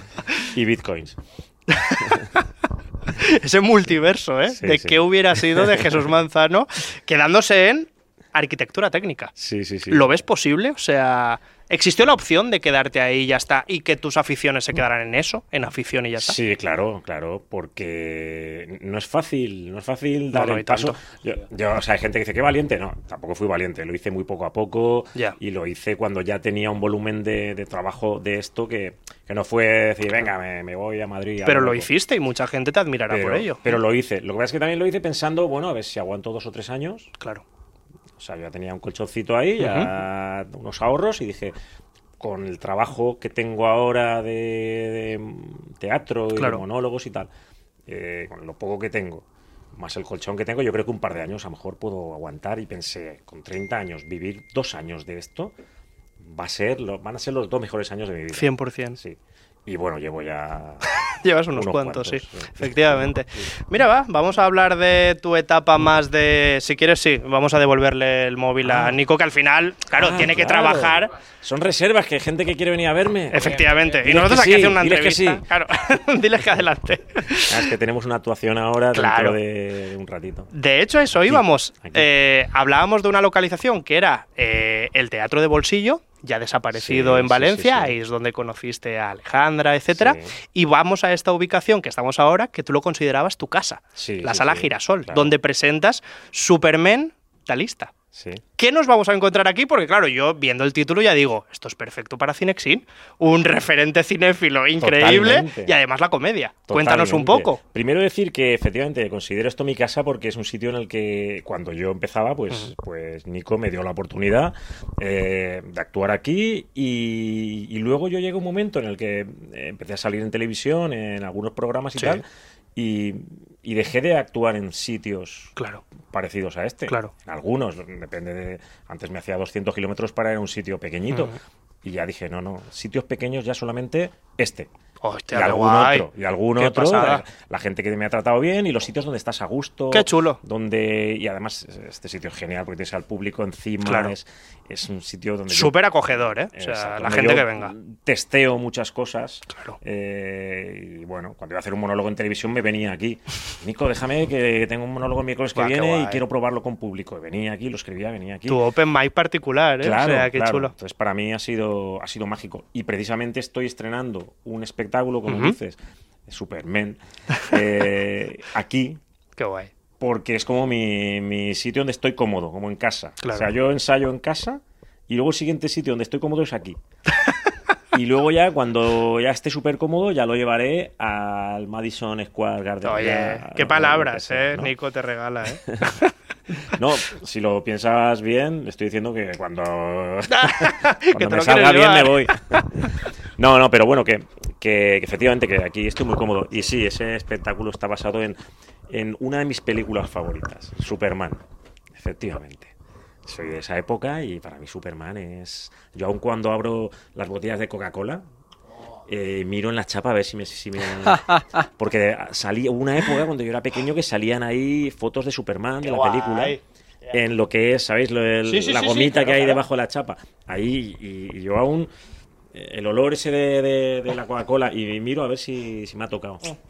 Mm, No, pero nunca toca. Eh, pues vamos ya a conocerte un poquito más también a través de nuestro cuestionario que siempre hacemos. Eh, ya precisamente, mira, has arrancado ya de maravilla porque nos has hecho tu, tu película. ¿Es tu película favorita? O sea, ¿dirías que es tu favorita No. o, o cuál dirías que es tu, que es tu película favorita, Jesús? Eh, mi película favorita, tío, claro, eh, esto va cambiando. Sí, va la edad que de las- tienes. claro. Eh, ahora, con todo mi mundo, digamos, artístico y cómico, yo creo que si tuviera que elegir una película sería La vida de Brian. La vida de Brian, qué Sí, buena. Para mí esa es eh, top. Esa película es. para mí es perfecta. Película perfecta con su dosis de crítica, de, de humor, de absurdez. de- Yo la adoro. Que, que- que, si os fijáis, la crítica de esa Sí, película que tendrá sí, 40 sí, años sí, sí. es totalmente actual a las religiones, a los partidos políticos, A todo, a todo. a, todo, a todo lo que está ocurriendo ahora mismo.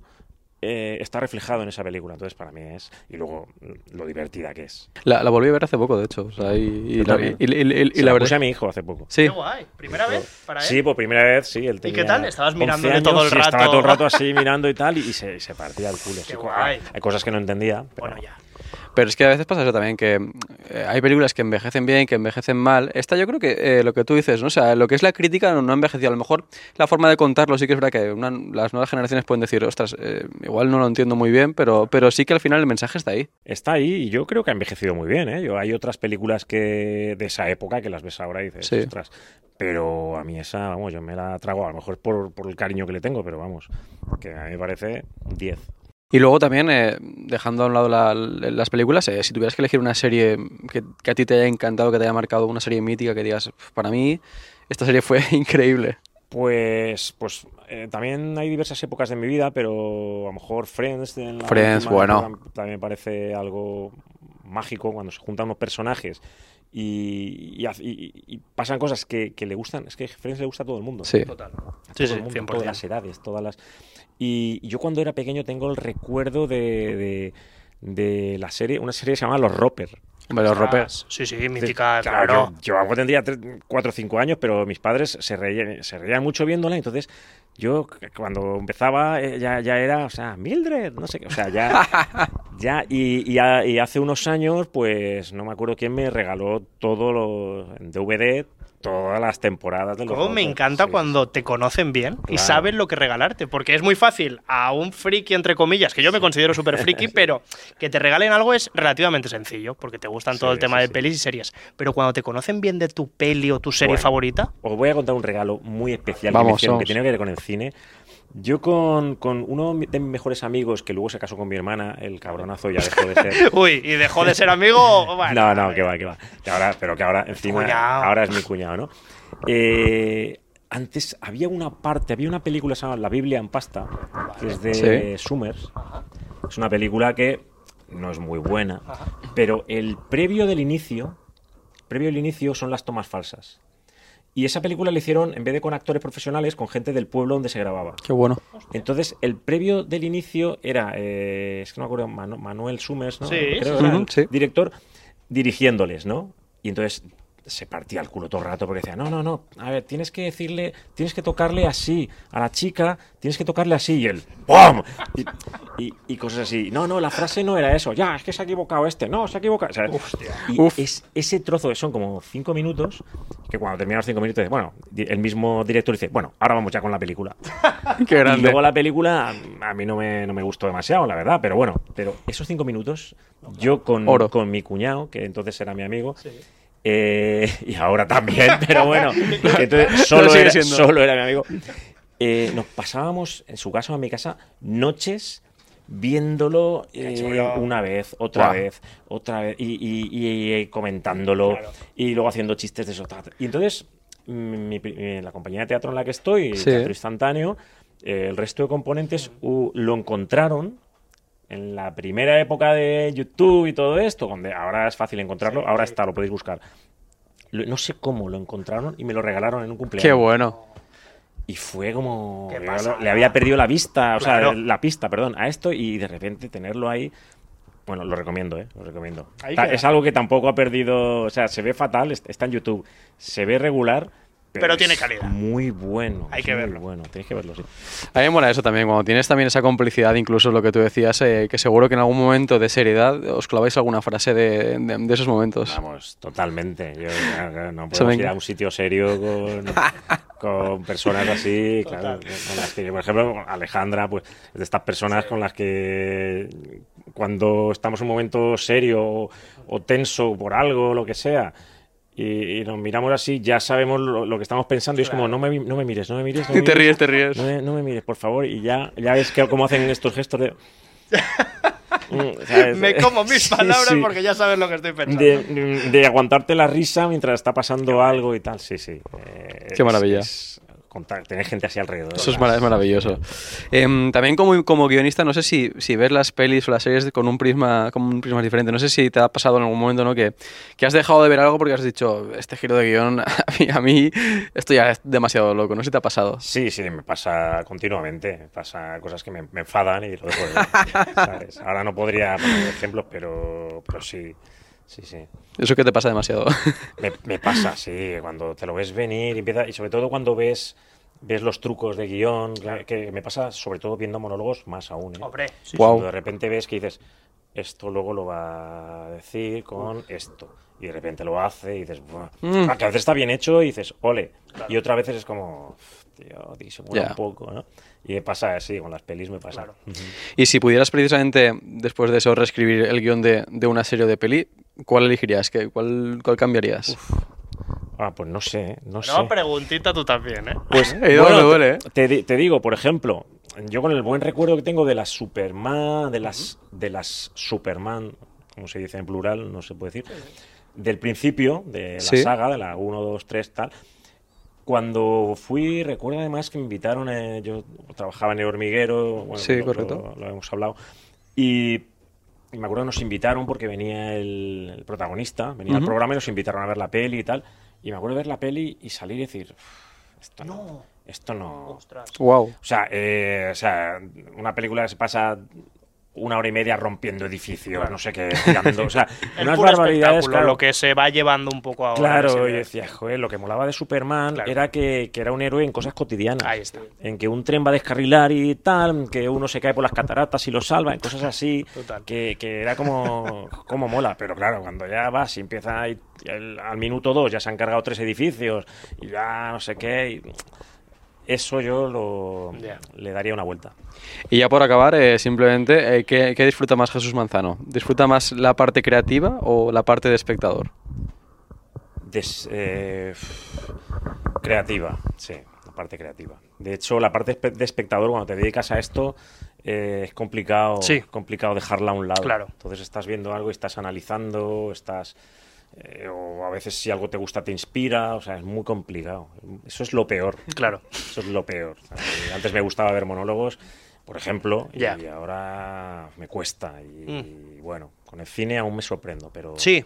Sí, pero pero pocas películas. decir. No sé si te pasará también con música o Sí. con pelis musicales, porque a ti, como decía Alejandra incluso, y sabemos por toda tu biografía, realmente empezaste con la música. Sí, Y en muchos de tus shows y tus funciones has estado eh, con la música a cuestas. Por lo tanto, la pregunta es, ¿hay alguna peli musical que te llame la atención o a la que recurras siempre? Me vas a decir algo de los Beatles, seguro. No, no, porque las películas de los Beatles son horribles. Sí, ¿verdad? Vale, estamos Son de acuerdo. horribles. No, eh, a mí, yo creo que la película que más veces he visto en mi vida ha sido Gris. Ahí ya. Gris, eh, Somos muchos en ese equipo, ¿eh? eh, Sí, pilló sí. una época que, bueno, Gris, sí, sí. Total. Me enamoré de Olivia Newton-John y de... Sí, sí, bueno, para mí sí puede ser. Y, y así últimamente, por si os puede interesar, eh, me gustó mucho La La Land, aunque he oído miles de críticas. Qué guay, a mí también, Me alegro, sí. me alegro, porque la gente ahora como todo lo que se convierte en mainstream es como Titanic. nada, es para nada. Me gustó mucho Titanic también y me gustó mucho La La Land. Y, la, y pocas bandas sonoras me, me pongo luego, pero la de La Y la Land Alan sí. No, la la Alan es un espectáculo en cuanto al ambiente musical, sí. unas canciones que Totalmente, son- estoy de acuerdo. ¿Sabes lo que me pasó? Eh, tú has comentado antes que te enfadan ciertas cosas que dices, ostras, mira, eh, por ahí que no trago. Con La La Land me pasó que no me lo tomé como homenaje a algunas escenas que, por ejemplo, homenajeaban a Cantando bajo la lluvia. Y yo salí la primera vez que vi la peli enfadado. Porque dije, me han intentado colar como algo original, algo que Sí, ya existía. sí, sí. Y luego planteándome todas las referencias que había visto, dije, si es que en realidad es un homenaje. Porque no ha sido solo esta. Pues yo sino que- fíjate, soy ceporro que me acabo de enterar. pues ya lo sabes que hay, vamos. La voy a volver que- a ver, a ver, porque no me- no me Yo la vi dos nada. veces, ¿eh? Y en la segunda dije, ah, muy buena película. Antes no, te Sí, lo digo. sí, sí. Pues bueno, eh, Jesús, aquí lo vamos a dejar. Eh, hablaríamos mucho más de películas, de series y de todo un poco. Simplemente hacer referencia al podcast que tú también lo tienes, activo, en Sí. Plaza Podcast, creo que lo Sí, pueden escuchar. Nosotros lo que tenemos es un programa de radio, Ah, pero, es también, programa de radio, pero vale. también... Vale. Bueno, de hecho la idea era hacer un podcast, lo que pasa es que Plaza Radio nos, nos metió ahí en parrilla Qué guay, y muy está bien. ahí, sale los sábados, los viernes y los sábados, pero sí, nosotros era... Cuéntanos era un poco porque yo creo que a la gente le puede interesar, porque son cosas súper curiosas. Son curiosas, sí. Es un programa de, de- de preguntas. eh, cada uno lleva una pregunta curiosa que, que el resto no sabe y se debate. Y cada uno pues suelta su teoría. Pues yo creo, por ejemplo, Vale. ¿por qué las ventanas de los barcos son redondas? Pues, ah, pues no lo sé. Ah, bueno, a- ¿eh? A que te quedas así, ¿no? Un poco... o por Difícil de, de responder, ¿eh? Joder, es imposible. Claro, pero tiene una explicación. Entonces, ¿Ah, sí? lo, lo- lo divertido, claro, tiene una explicación. Lo divertido del podcast no es la explicación, que bueno, también, te- pero lo divertido es eh, las teorías que Claro, surgen o las 100%. anécdotas que, que- Porque nosotros no tenemos ahí, tenemos como barra libre, ¿no? Muy. A, a partir de la pregunta, pues uno cuenta lo que cree, entonces a otro se le ocurre, pues yo estuve de viaje en un barco, pues ¿sabes lo que me pasó en un transatlántico, en un crucero? Y a lo mejor estamos 15 minutos hablando de otras cosas y luego se resuelve. Rienda suelta de Y improvisación y de So- y son cosas además que no te sirven para, para trabajar. O sea, no te van a dar un trabajo Bueno, claro, porque sepas cuánto, cuánto, cuánto aguanta un pájaro sin tocar tierra, por ejemplo, sin tocar el suelo. Otra buenísima, ¿eh?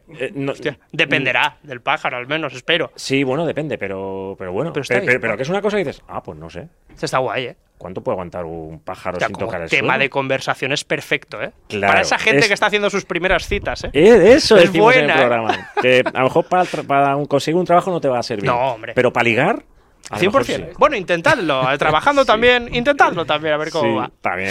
Se llama Vivir a lo tonto el programa. Vivir a lo tonto. Apuntado está queda. En Ivos, Spotify, Plaza Radio. Pues ahí está. eh, Jesús, te agradecemos un montón haber estado con nosotros en Cinexin. de estar aquí con vosotros. Y a Nico también por abrirnos las puertas de Sala Girasol. Ya sabéis que tenéis que venir, porque seguramente a Jesús lo vais a ver por aquí. Yo creo que en alguna funcionará y si no, dos incluso. Es, es muy difícil que una sala tan pequeña tenga la programación que tiene esta sala. Qué guay. Eh, porque trae, trae a cómicos y yo no, me, no, no soy de estos. Ah, tú te dejas fuera. No, me, me dejo fuera, pero trae cómicos que salas de este tamaño no pueden pagar. Eso es verdad. Eh, entonces, eh, cuidado, que eso, eso es muy complicado de conseguir. O sea, que un dueño de una sala pequeña pueda traer a un tío y, tal, y diga, venga, va, sí, voy. Voy, no puedo pagar esto, pero porque es una sala que no tiene el aforo de un Total. teatro, evidentemente. Entonces, es muy difícil ver esto. Pasa en muy poquitas salas de España. Pues dicho queda, ¿eh? Lo ha dicho Jesús Manzano, que tiene más valor si lo decimos nosotros. Así que, nada, muchas gracias, Jesús. Nos vemos pronto. Muchas gracias, encantadísimo.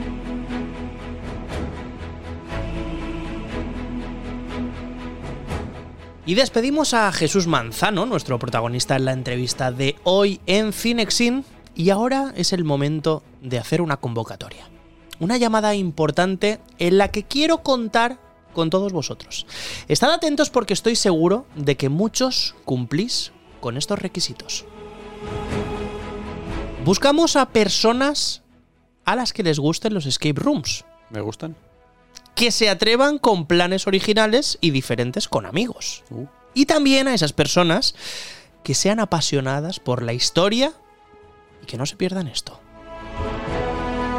Porque de la mano de, apunta bien, A ver. Escape City Box, Escape City Box. os presentamos su nuevo reto, la tumba de Alejandro Magno. Hablamos de una experiencia totalmente inmersiva y única actualmente en el mundo. Escape City Box es la primera experiencia, atención, de escape room urbano. ¡Wow! Para hacer por las calles y que es una aventura que podrás hacer en compañía de tus amigos y amigas por las calles de tu ciudad. Atención porque es planazo. Con este reto vas a descubrir los rincones más históricos de tu ciudad y podrás conocer algunos totalmente desconocidos. Qué Todo guay. ello, atención, porque estás rastreando y mientras estás rastreando todas las pistas posibles para descubrir la tumba perdida de Alejandro Magno. Pregúntate, ¿y si estuviera en tu ciudad? ¿Y si fueras el protagonista de la historia para descubrir la tumba perdida de Alejandro Magno? Todo esto te ofrece Escape City Box con esta nueva experiencia disponible ya en más de 60 ciudades de la geografía española. ¿Qué dices? Sí, sí. Ostras. Os vais a poner en la piel de la profesora universitaria Mm. Sara Levy y vais a descubrir dónde se encuentra la tumba del conquistador de Macedonia. Y ahora, todo el mundo que le haya interesado un poco este escape room Hombre, urbano, Yo creo que a todo el mundo. claro, estará preguntándose, ¿Cómo? ¿Cómo lo tengo que hacer? ¿Qué necesito para unirme a la experiencia? Pues es fácil. Solo tienes que entrar en la web escapecitybox.com, escapecitybox.com y seleccionar la tumba de Alejandro Magno. Esa es la experiencia que necesitas para hacer con tus amigos. Un plan totalmente diferente. Es un regalazo para estas fechas, Es ¿eh? un regalazo y además no te tienes que desplazar a ningún sitio, sino que es, oye, quedadita chicos, que me he comprado una cosa que os la quiero enseñar y tal. Y te vas por el centro de Valencia, por las calles y tal, a descubrir, o la ciudad en la que tú estés, para descubrir la tumba de Alejandro Magno. Buah. Ya está, eso es lo que necesitas. Reúne un buen equipo de exploradores y de curiosos aventureros porque en unas horas recibirás una caja cuando hagas el pedido en Escape City Box con todas las instrucciones. Juega el día que quieras, a la hora que quieras, solo necesitas un teléfono móvil. Todo el mundo lo tenemos disponible. Y ahí podrás seguir las pistas para descubrir si de verdad la tumba de Alejandro Magno está en tu ciudad. EscapeCityBox.com, la tumba de Alejandro Magno.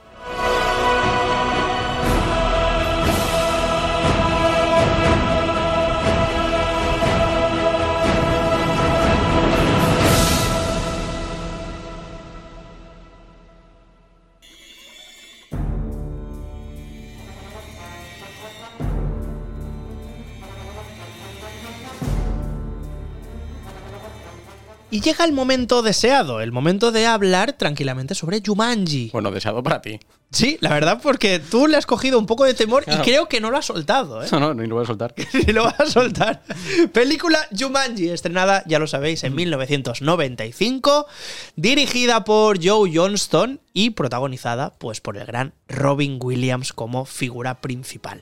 Bueno, sabéis que la cinta cosechó un éxito increíble, se convirtió de inmediato en un blockbuster por excelencia y en ese año, en 1995, la verdad que se estrenaron algunas películas que no estaban del todo mal. Por ejemplo, Casper, Pocahontas, Seven, Baby el cerdito valiente, que me, o sea, me hace ¿Ves? mucha gracia, pero hay que recordarla. Esa me daba menos miedo. Es que y es Claro. increíble. Y también Braveheart. Un año, Ecuador de los años 90, donde el cine de ficción, el cine de fantasía, estaba en su apogeo.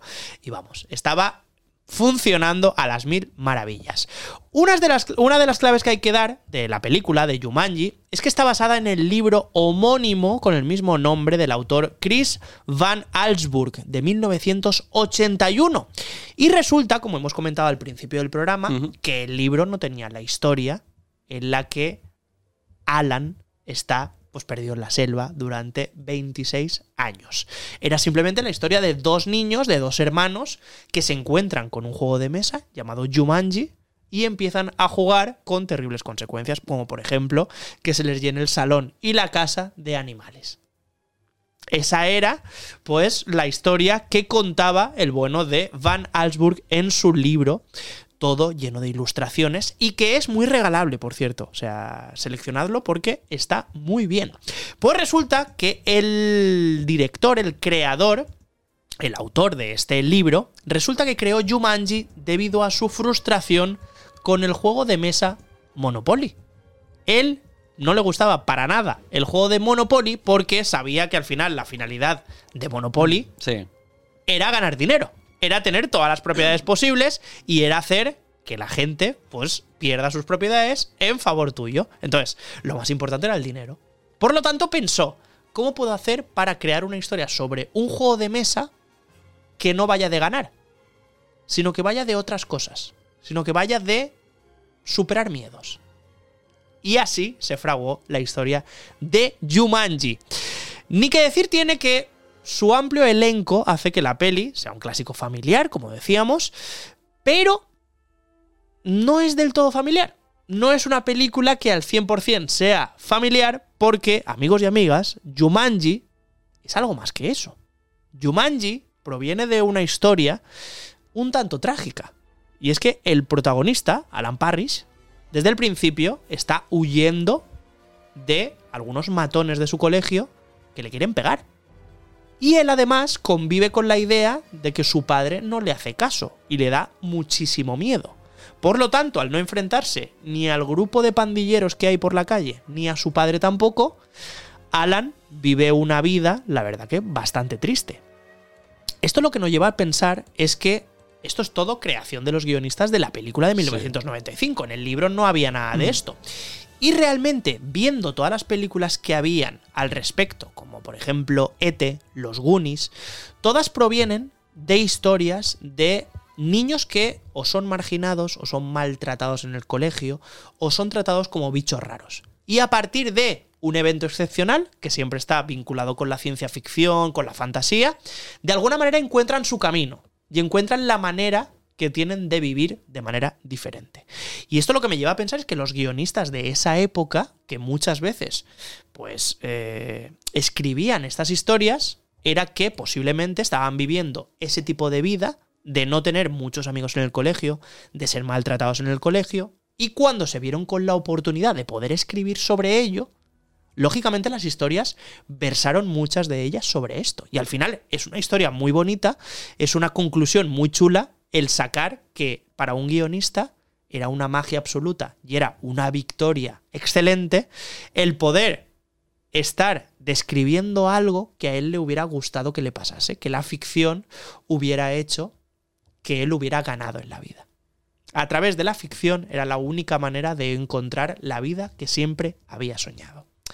Pues esta historia es una verdadera tragedia también en Jumanji, ya lo decíamos, que tiene a Alan Parrish como protagonista absoluto. Los guionistas no solo le atribuyen el hecho de que sus padres pasan de él, sino que además, como decíamos, sufre el bullying de todo el colegio. Y por si fuera poco, si el drama se había quedado ahí y parecía que no iba más, vale, pues acaba viviendo 26 años en una jungla, mientras la chica que le gusta, en vez de salvarlo, y solo tenía que hacer una cosa, ¿eh? lanzar un maldito 5 u 8. Ella solo tenía que continuar con el juego y lanzar o un 5 o un 8. Ya, pero no siempre sabes lo que quieres. Bueno, ya, pero al menos que jugara, que lo intentara. Ya, pero Y la chica no confío. a él se lo traga un juego y dice, yo lo mejor que puedo hacer es salir de esta casa y olvidarme durante 26 años que esto ha sucedido. Yo me piro. Claro, pero ¿esto qué es? Le daban dos opciones, ya no era que te toque como en la ruleta, Ya, ya. el número 5 o el 8. No, no, no. Si te toca el 5 o el 8, puedes sacar a tu amigo de la jungla. Si no, no. Muy bien, pues Sarah Whittle no solo le rompe el corazón a Alan, sino que además lo encierra en una jungla durante 26 años. Porque sí, amigos, ella es la culpable de que Alan Parrish esté 26 años en la jungla. O sea, le hace el mayor ghosting de la historia. Ya no es simplemente pasar de él, sino que además lo encierra en una jungla. ¿Será esto una metáfora? Me encanta. Pues no solo esto, amigos.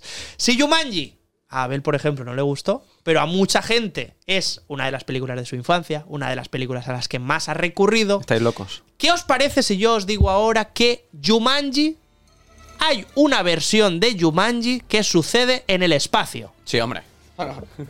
Hay un Jumanji que pasa en el espacio exterior. No puede ser. También aparecen animales, Sí, hombre, claro.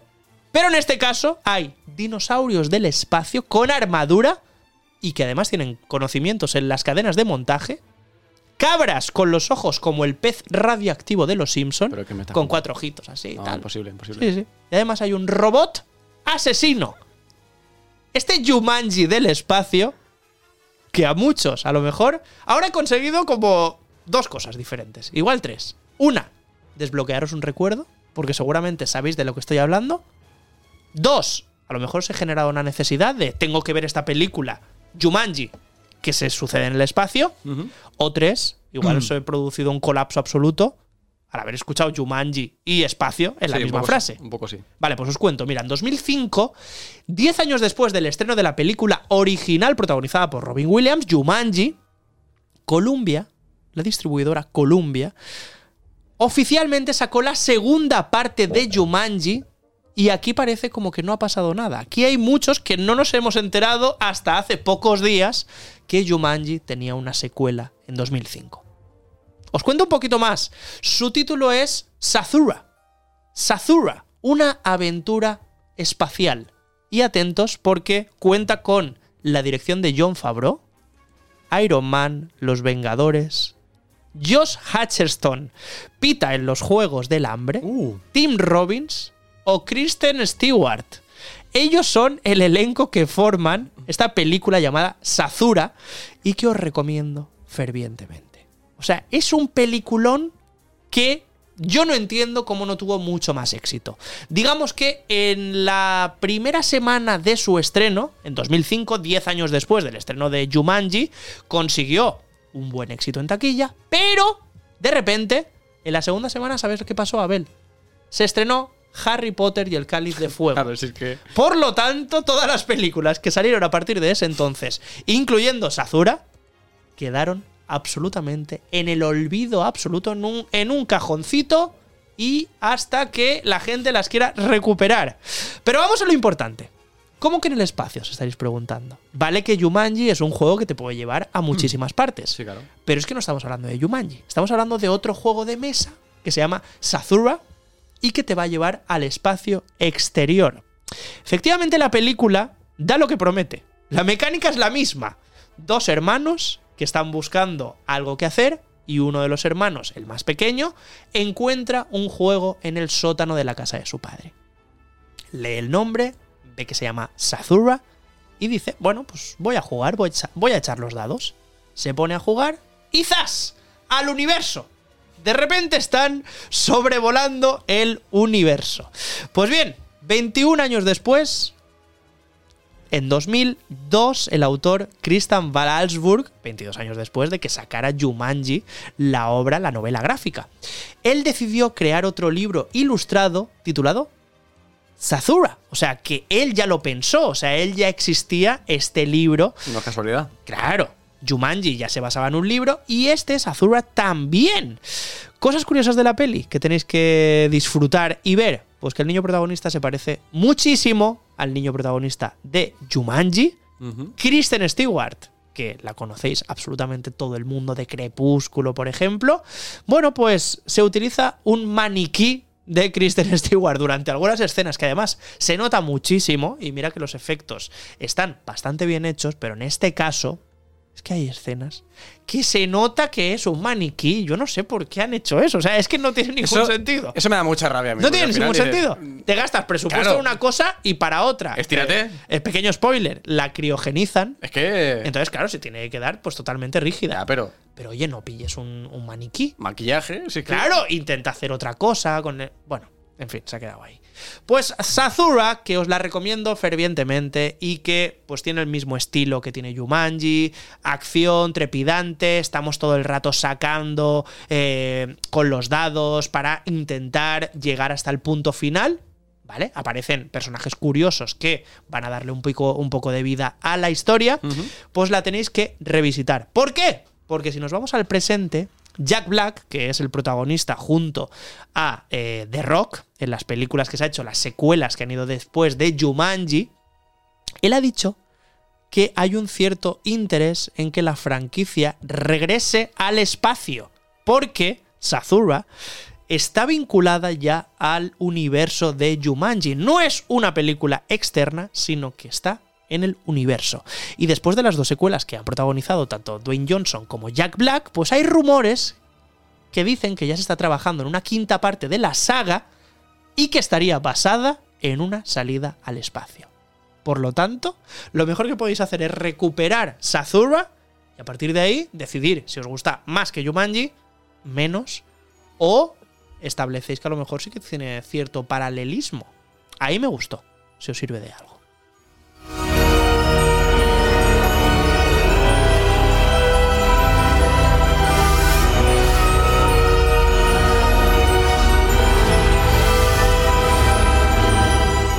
Bueno, pues con esta música de tensión, Cisco, después de, de haber encontrado esas anécdotas que siempre nos traes eh, de las películas, también vamos a hablar un poquito de la, de la banda sonora. Ah, muy bien. Bueno, eso me pero, gusta. pero más bien, eh, más que hablar de la banda sonora de Jumanji, que yo creo que por todos es conocida, ¿no? Porque al final de- es una película que, que es verdad que, que mezcla muy bien el, el hecho de hacer una película para un público a lo mejor infantil, a pesar de que nos da miedo cuando somos niños, pero mezclado también con, eh, con música mm, de estilo clásico. Claro.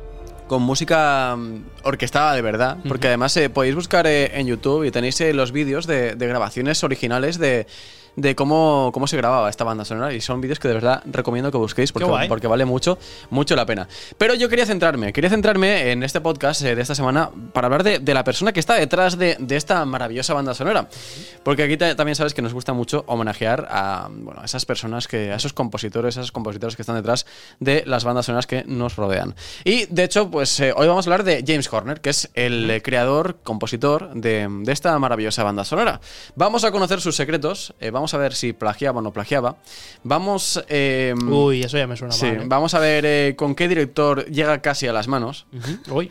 Y vamos eh, a conocer eh, un, un término que se, se acuñó en su momento en internet y que de hecho ahora te contaré un poquito más, que es el término parabará. ¿Parabará? Parabará. Para, para, pa, para, va. Yo no Sí, va, va un poco ¿eh? por ahí. ¿eh? Sí, ¿eh? Enseguida te destaparé un poquito qué es eso de parabará. Lo sabremos aquí.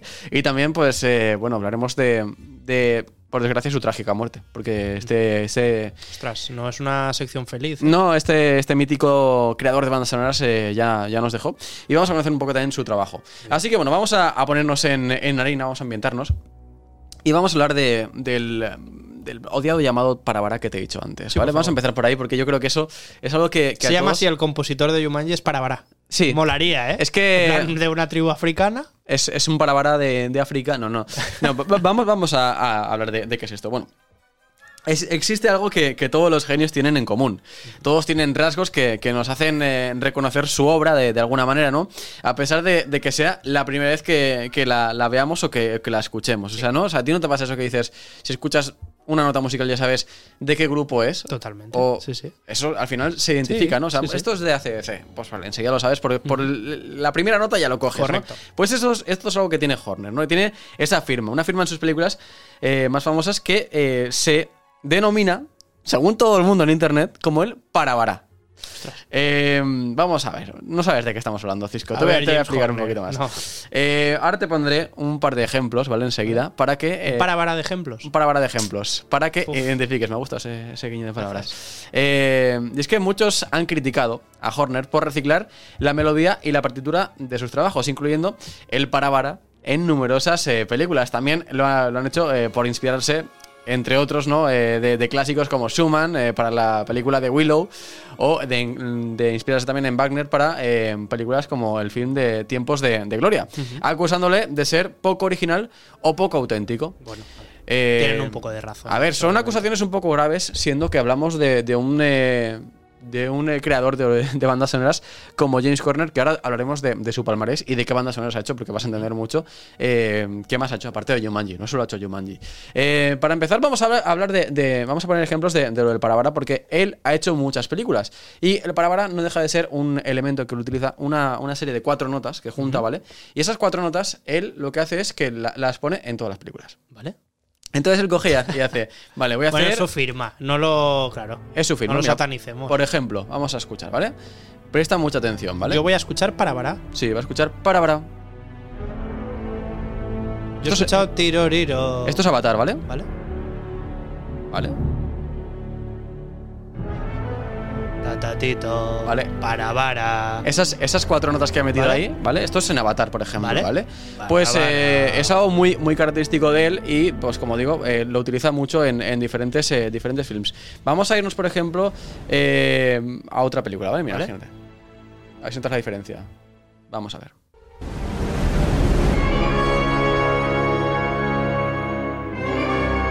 Parabara. Muy bien, ¿eh? Vale, sí, pues sí, ahí lo estoy está. pillando, lo estoy pillando. Vale, pues eh, ahí, por ejemplo, también notamos ese, mm, ese toquecito, ¿no? Que, que también.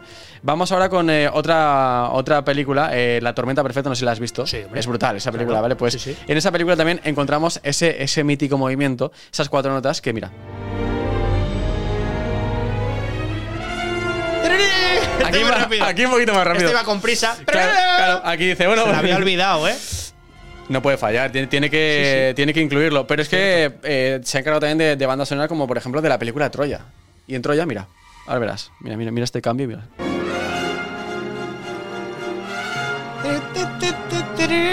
Claro, el Parabara. Son las mismas cuatro notas. Está muy guay, ¿eh? Mola porque él, Le gusta, eh, le él- gusta. Él, coge ese elemento y lo utiliza mucho. Entonces, esto ha hecho que, que haya, como digo, fans, pero que también haya detractores que dicen, es que te estás auto- autoplagiando, te estás copiando de lo que ya has hecho. Mira, por ejemplo, en Willow. Na na na na. ¿Te has dado cuenta que está Me en gusta, todo- me gusta. está Ahora en- ya solo voy a escuchar estas bandas sonoras pensando en el Parabara. Está en todos lados. Me es, gusta, una, es- una maravilla que, que tiene Ye- eh, James. eh, y que, bueno, pues se utiliza, como digo, ¿no? Eh, Horner lo, lo utiliza en, en muchas películas, en todas prácticamente las que, Sí. las que ha hecho. Sí, sí. Y que hace que, que, bueno, que, que mucha gente esté esperando ese momento de La de banda sonora de, de a ver en qué momento ha colado el Parabara este señor y está en todos lados. Y de hecho, te tengo que decir que, hay incluso eh, grupos de Facebook de fans del el Parabará, que, que son gente que se dedica a analizar las bandas sonoras. Típicos de- grupos de Facebook que había de Sí. gente eh, muy fan de Parabara. Sí, pues eh, existe, existe este, este tipo de, de grupos. Y bueno, antes decíamos también, vale, dejando a un lado la parte compositiva, que, eh, bueno, James Horner tuvo, tuvo jaleito con algún director. Sí, sí, cuéntame lo de llegar a las manos, a ver. Vale, pues estamos hablando de que eh, las discusiones y los malos rollos existieron y fueron de verdad entre James Horner y James Cameron. Hombre, ojo. ¿En Avatar o qué? Te voy a explicar. Durante la composición y grabación de la banda sonora de Aliens. Ah, eh, Aliens, sí, ostras. el, eh, Aliens el regreso. Fueron casi continuas la- las peleas que tuvo con, con Cameron. Que, que, bueno, que creía que era un, composi- un compositor tan joven e inexperto Ah, claro. que se plegaría a sus indicaciones y que haría todo lo que él le iba a decir. Fijo, sí, pues toma. Tú haces esto. Y se equivocó. Se equivocó de pleno, porque Horner era un hueso duro de roer. Más que nada porque para él Aliens, el regreso, era un reto. Por aquel entonces su relación eh, con eh, Jerry Goldsmith, eh, autor curiosamente de Alien, no era muy buena por razones ya comentadas en, en diversos momentos de, de- de la historia del cine. Pero bueno, resulta que, que, bueno, que Horner pues, eh, logra sustituir a Goldsmith y se pone a preparar las composiciones eh, para, para Cameron. Eh, ¿Qué pasa? Que bueno, eh, cuando se, se prepara una, una banda sonora, tú la preparas, la haces a conciencia y tal, pero luego llega el director y te dice, a ver, está guay, ¿sabes? Pero no me mola. Pero esta pieza no la voy a meter, Este Parabara no. aquí voy a meter Claro. silencio. Y tú dices, no, no, es que yo aquí tengo techo, aquí techo aquí, que cosas que, que quiero que salgan. Pues ahí empezó ese encontronazo con James Cameron, que bueno, que le decía que, que iba a reubicar piezas. No, esta pieza la íbamos a hacer para esta escena, pero mira, he pensado que la voy a poner en esta otra escena y decía, no, no, es que yo te la he hecho para esta escena, así que se queda ahí. No la tocas. James Cameron, no la tocas. Dios. Y James Cameron decía, sí. Plántale cara. James Claro, Cameron, entonces eh, se empezó a liar la cosa. Hubo muchos jaleos, eh, los inicios musicales, la ubicación de, de algunos temas escritos y otras eh, escenas eh, fueron logros de Cameron, que sí que consiguió convencerle en ciertas cosas y, y hacerle entender a Horner que lo quería ahí. Sin embargo, tras Aliens, eh, lo que pasó es que llegaron a tal punto Vale. de disputa que no se, acabó la cosa. Se acabó. Dijeron, ya no nos hablamos más, no tenían relación, dejaron de hablar. Un conflicto que se extendió. Se extendió y que duró hasta 1995. Ostras. En 1995, James Cameron, después de ver Braveheart, Claro. dijo, wow, claro, es que en Braveheart la banda sonora es de James Horner. Wow. Y estuvo- Hombre, pues James Horner en ese año, la verdad que lo pasó bien. Y entonces, ¿qué, y Braveheart. y entonces, ¿qué pasa? Que mm, Jumanji, bueno, pues pasó un poco ahí entre otras de, de las que hizo, pero en Braveheart sí que es verdad que Sí, hombre. fue nominado, fue ¿no? nominado a los Oscars a Mejor Banda Sonora. Y entonces James Cameron dijo, "Mm, igual tengo que, ¿no? igual, Claro, le- voy a arreglar esto. igual tengo que llamarle. Y entonces eh, él dijo que quedó, asombr- quedó asombrado con, eh, con la- el grado de, ma- de madurez y de maestría que había alcanzado Horner. Dijo, wow, este tío no es el tío que yo, con el que yo había trabajado. Sí, es que los premios Y dicen mucho también. Decidió que era el momento de tender un puente a la reconciliación. Y Antes no lo había hecho, No, ¿eh? no, antes no. Y Horner era el, el único compositor, según James Cameron, capaz de llevar su Titanic a buen puerto. Bueno. Bueno, y es que Horner sabía que esa sería la obra cumbre de su carrera y la venganza en bandeja fría por el Oscar que no le concedieron por Breaker y que él tenía claro que se lo tenía que haber llevado y no se lo llevó. Y entonces, pues bueno, dijo, vamos eh, a por todas. Entonces aceptó, aceptó esas disculpas, eh, aceptó ese, ese acercamiento por, por parte de James Cameron y se pusieron a trabajar en la banda sonora de Titanic. Y pues no tengo nada más que decirte que evidentemente mm, se llevó el Oscar a mejor eh, banda sonora, o sea que, que es el, ma- el mayor premio que se puede llevar un compositor de bandas sonoras y que se llevó eh, también el premio a mejor canción original en, en Titanic. Eh, él ha hecho cientos de bandas sonoras, pero cuando te hablo de cientos, es cientos. Eh, ha hecho muchísimas bandas sonoras, ha estado, ha estado nominado por muchas de ellas, ha estado nominado por Aliens, ha estado nominado por eh, Apolo 13, Braveheart, Oh. eh, Titanic se llevó los Oscars, A Beautiful Mind también se, se llevó esa, nominación, Eh, Casa de Arena y Niebla también se llevó mejor, eh, mejor banda sonora como nominación. Y tú decías antes también, pues hombre, esta, esta relación se extendió y llegó hasta Avatar, que es lo que, que hemos escuchado antes, esos movimientos. Y en Avatar también se llevó esa, nomina- esa nominación, no se llevó el premio, pero se llevó esa, esa nominación. Así que bueno, son cientos los, de- los premios que se ha llevado este señor que, que creo la, la- la maravillosa banda sonora que acompaña a, a esta, a esta película, a, a Jumanji. Y que de hecho cuando... eh, muchos recordaréis que Jumanji ha tenido una, una película que se ha hecho hace poquito. que, bueno, sí, que sí.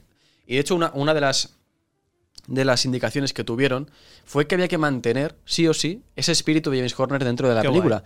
Y entonces eh, él no se encargó de la banda sonora. Vale. Eh, contrataron a, a otro, a otro director, a, a otro compositor, pero sí que le dieron la indicación clara de que eh, la película se podía rehacer de muchas maneras, los actores iban a ser eh, actores totalmente diferentes, que la idea era totalmente diferente, pero que la banda sonora no se tocaba. Qué guay. Y que había que mantenerlo. Y eso- el sello, ¿eh? y eso, ese sello se ha, quedado, se ha quedado ahí. Y te decía antes que tiene una trágica historia James Horner, y es que nos dejó muy prontito. Nos dejó a los 61 años eh, con una muerte un poco de película. Y es que eh, James Horner pues, eh, tuvo, tuvo un, un- un accidente eh, con, una, con una avioneta. No Eh, se estrelló eh, su, su avioneta y, y murió muy cerquita de, de- de esto, de, de Arizona, muy, muy cerquita de, la zona de, de Los Ángeles, que era donde, donde él residía. Eh, pues bueno, al final tuvo un accidente con, con el avión y nos dejó prontito, 61 años fue cuando, cuando nos dejó en 2015, eh, con muchas bandas sonoras pendientes de, acabar, estaba trabajando, estaba en activo totalmente. Más de 100 eh, bandas sonoras a sus espaldas, más de 100 películas. Más de 100 películas que, que ha, ha preparado y ha, y ha creado este, este señor, que nos regaló, como digo, la banda sonora de Jumanji, nos, nos regaló esta mítica banda sonora que, que escuchamos de fondo y que yo creo que le debemos mucho, así que también un poco este homenaje para él y para esa figura también y para James Cameron también por haberle aceptado de vuelta, de vuelta a Titanic y haber creado Por el también- interés te quiero, Andrés. Bueno, pero al final... Bueno, ambos. ¿Qué nos, qué nos, qué nos ha dejado? Ah, Pues, sí, sí. pues esta, esta maravilla. Así que bueno, esto es lo que te trae, te hoy, Cisco. Tampoco. Me parecía muy bien No y me teníamos, voy con la idea del parabara. no teníamos muchas curiosidades acerca de la banda sonora de, de Jumanji, que no, no, es, no la marcan ni siquiera como una de las mejores que ha hecho. James Horner, pero. Pero conocer la figura Pero- a fondo de James Horner. Y el gustado. sobre todo el El yo me para- voy con el eso. Así que parabara panchín.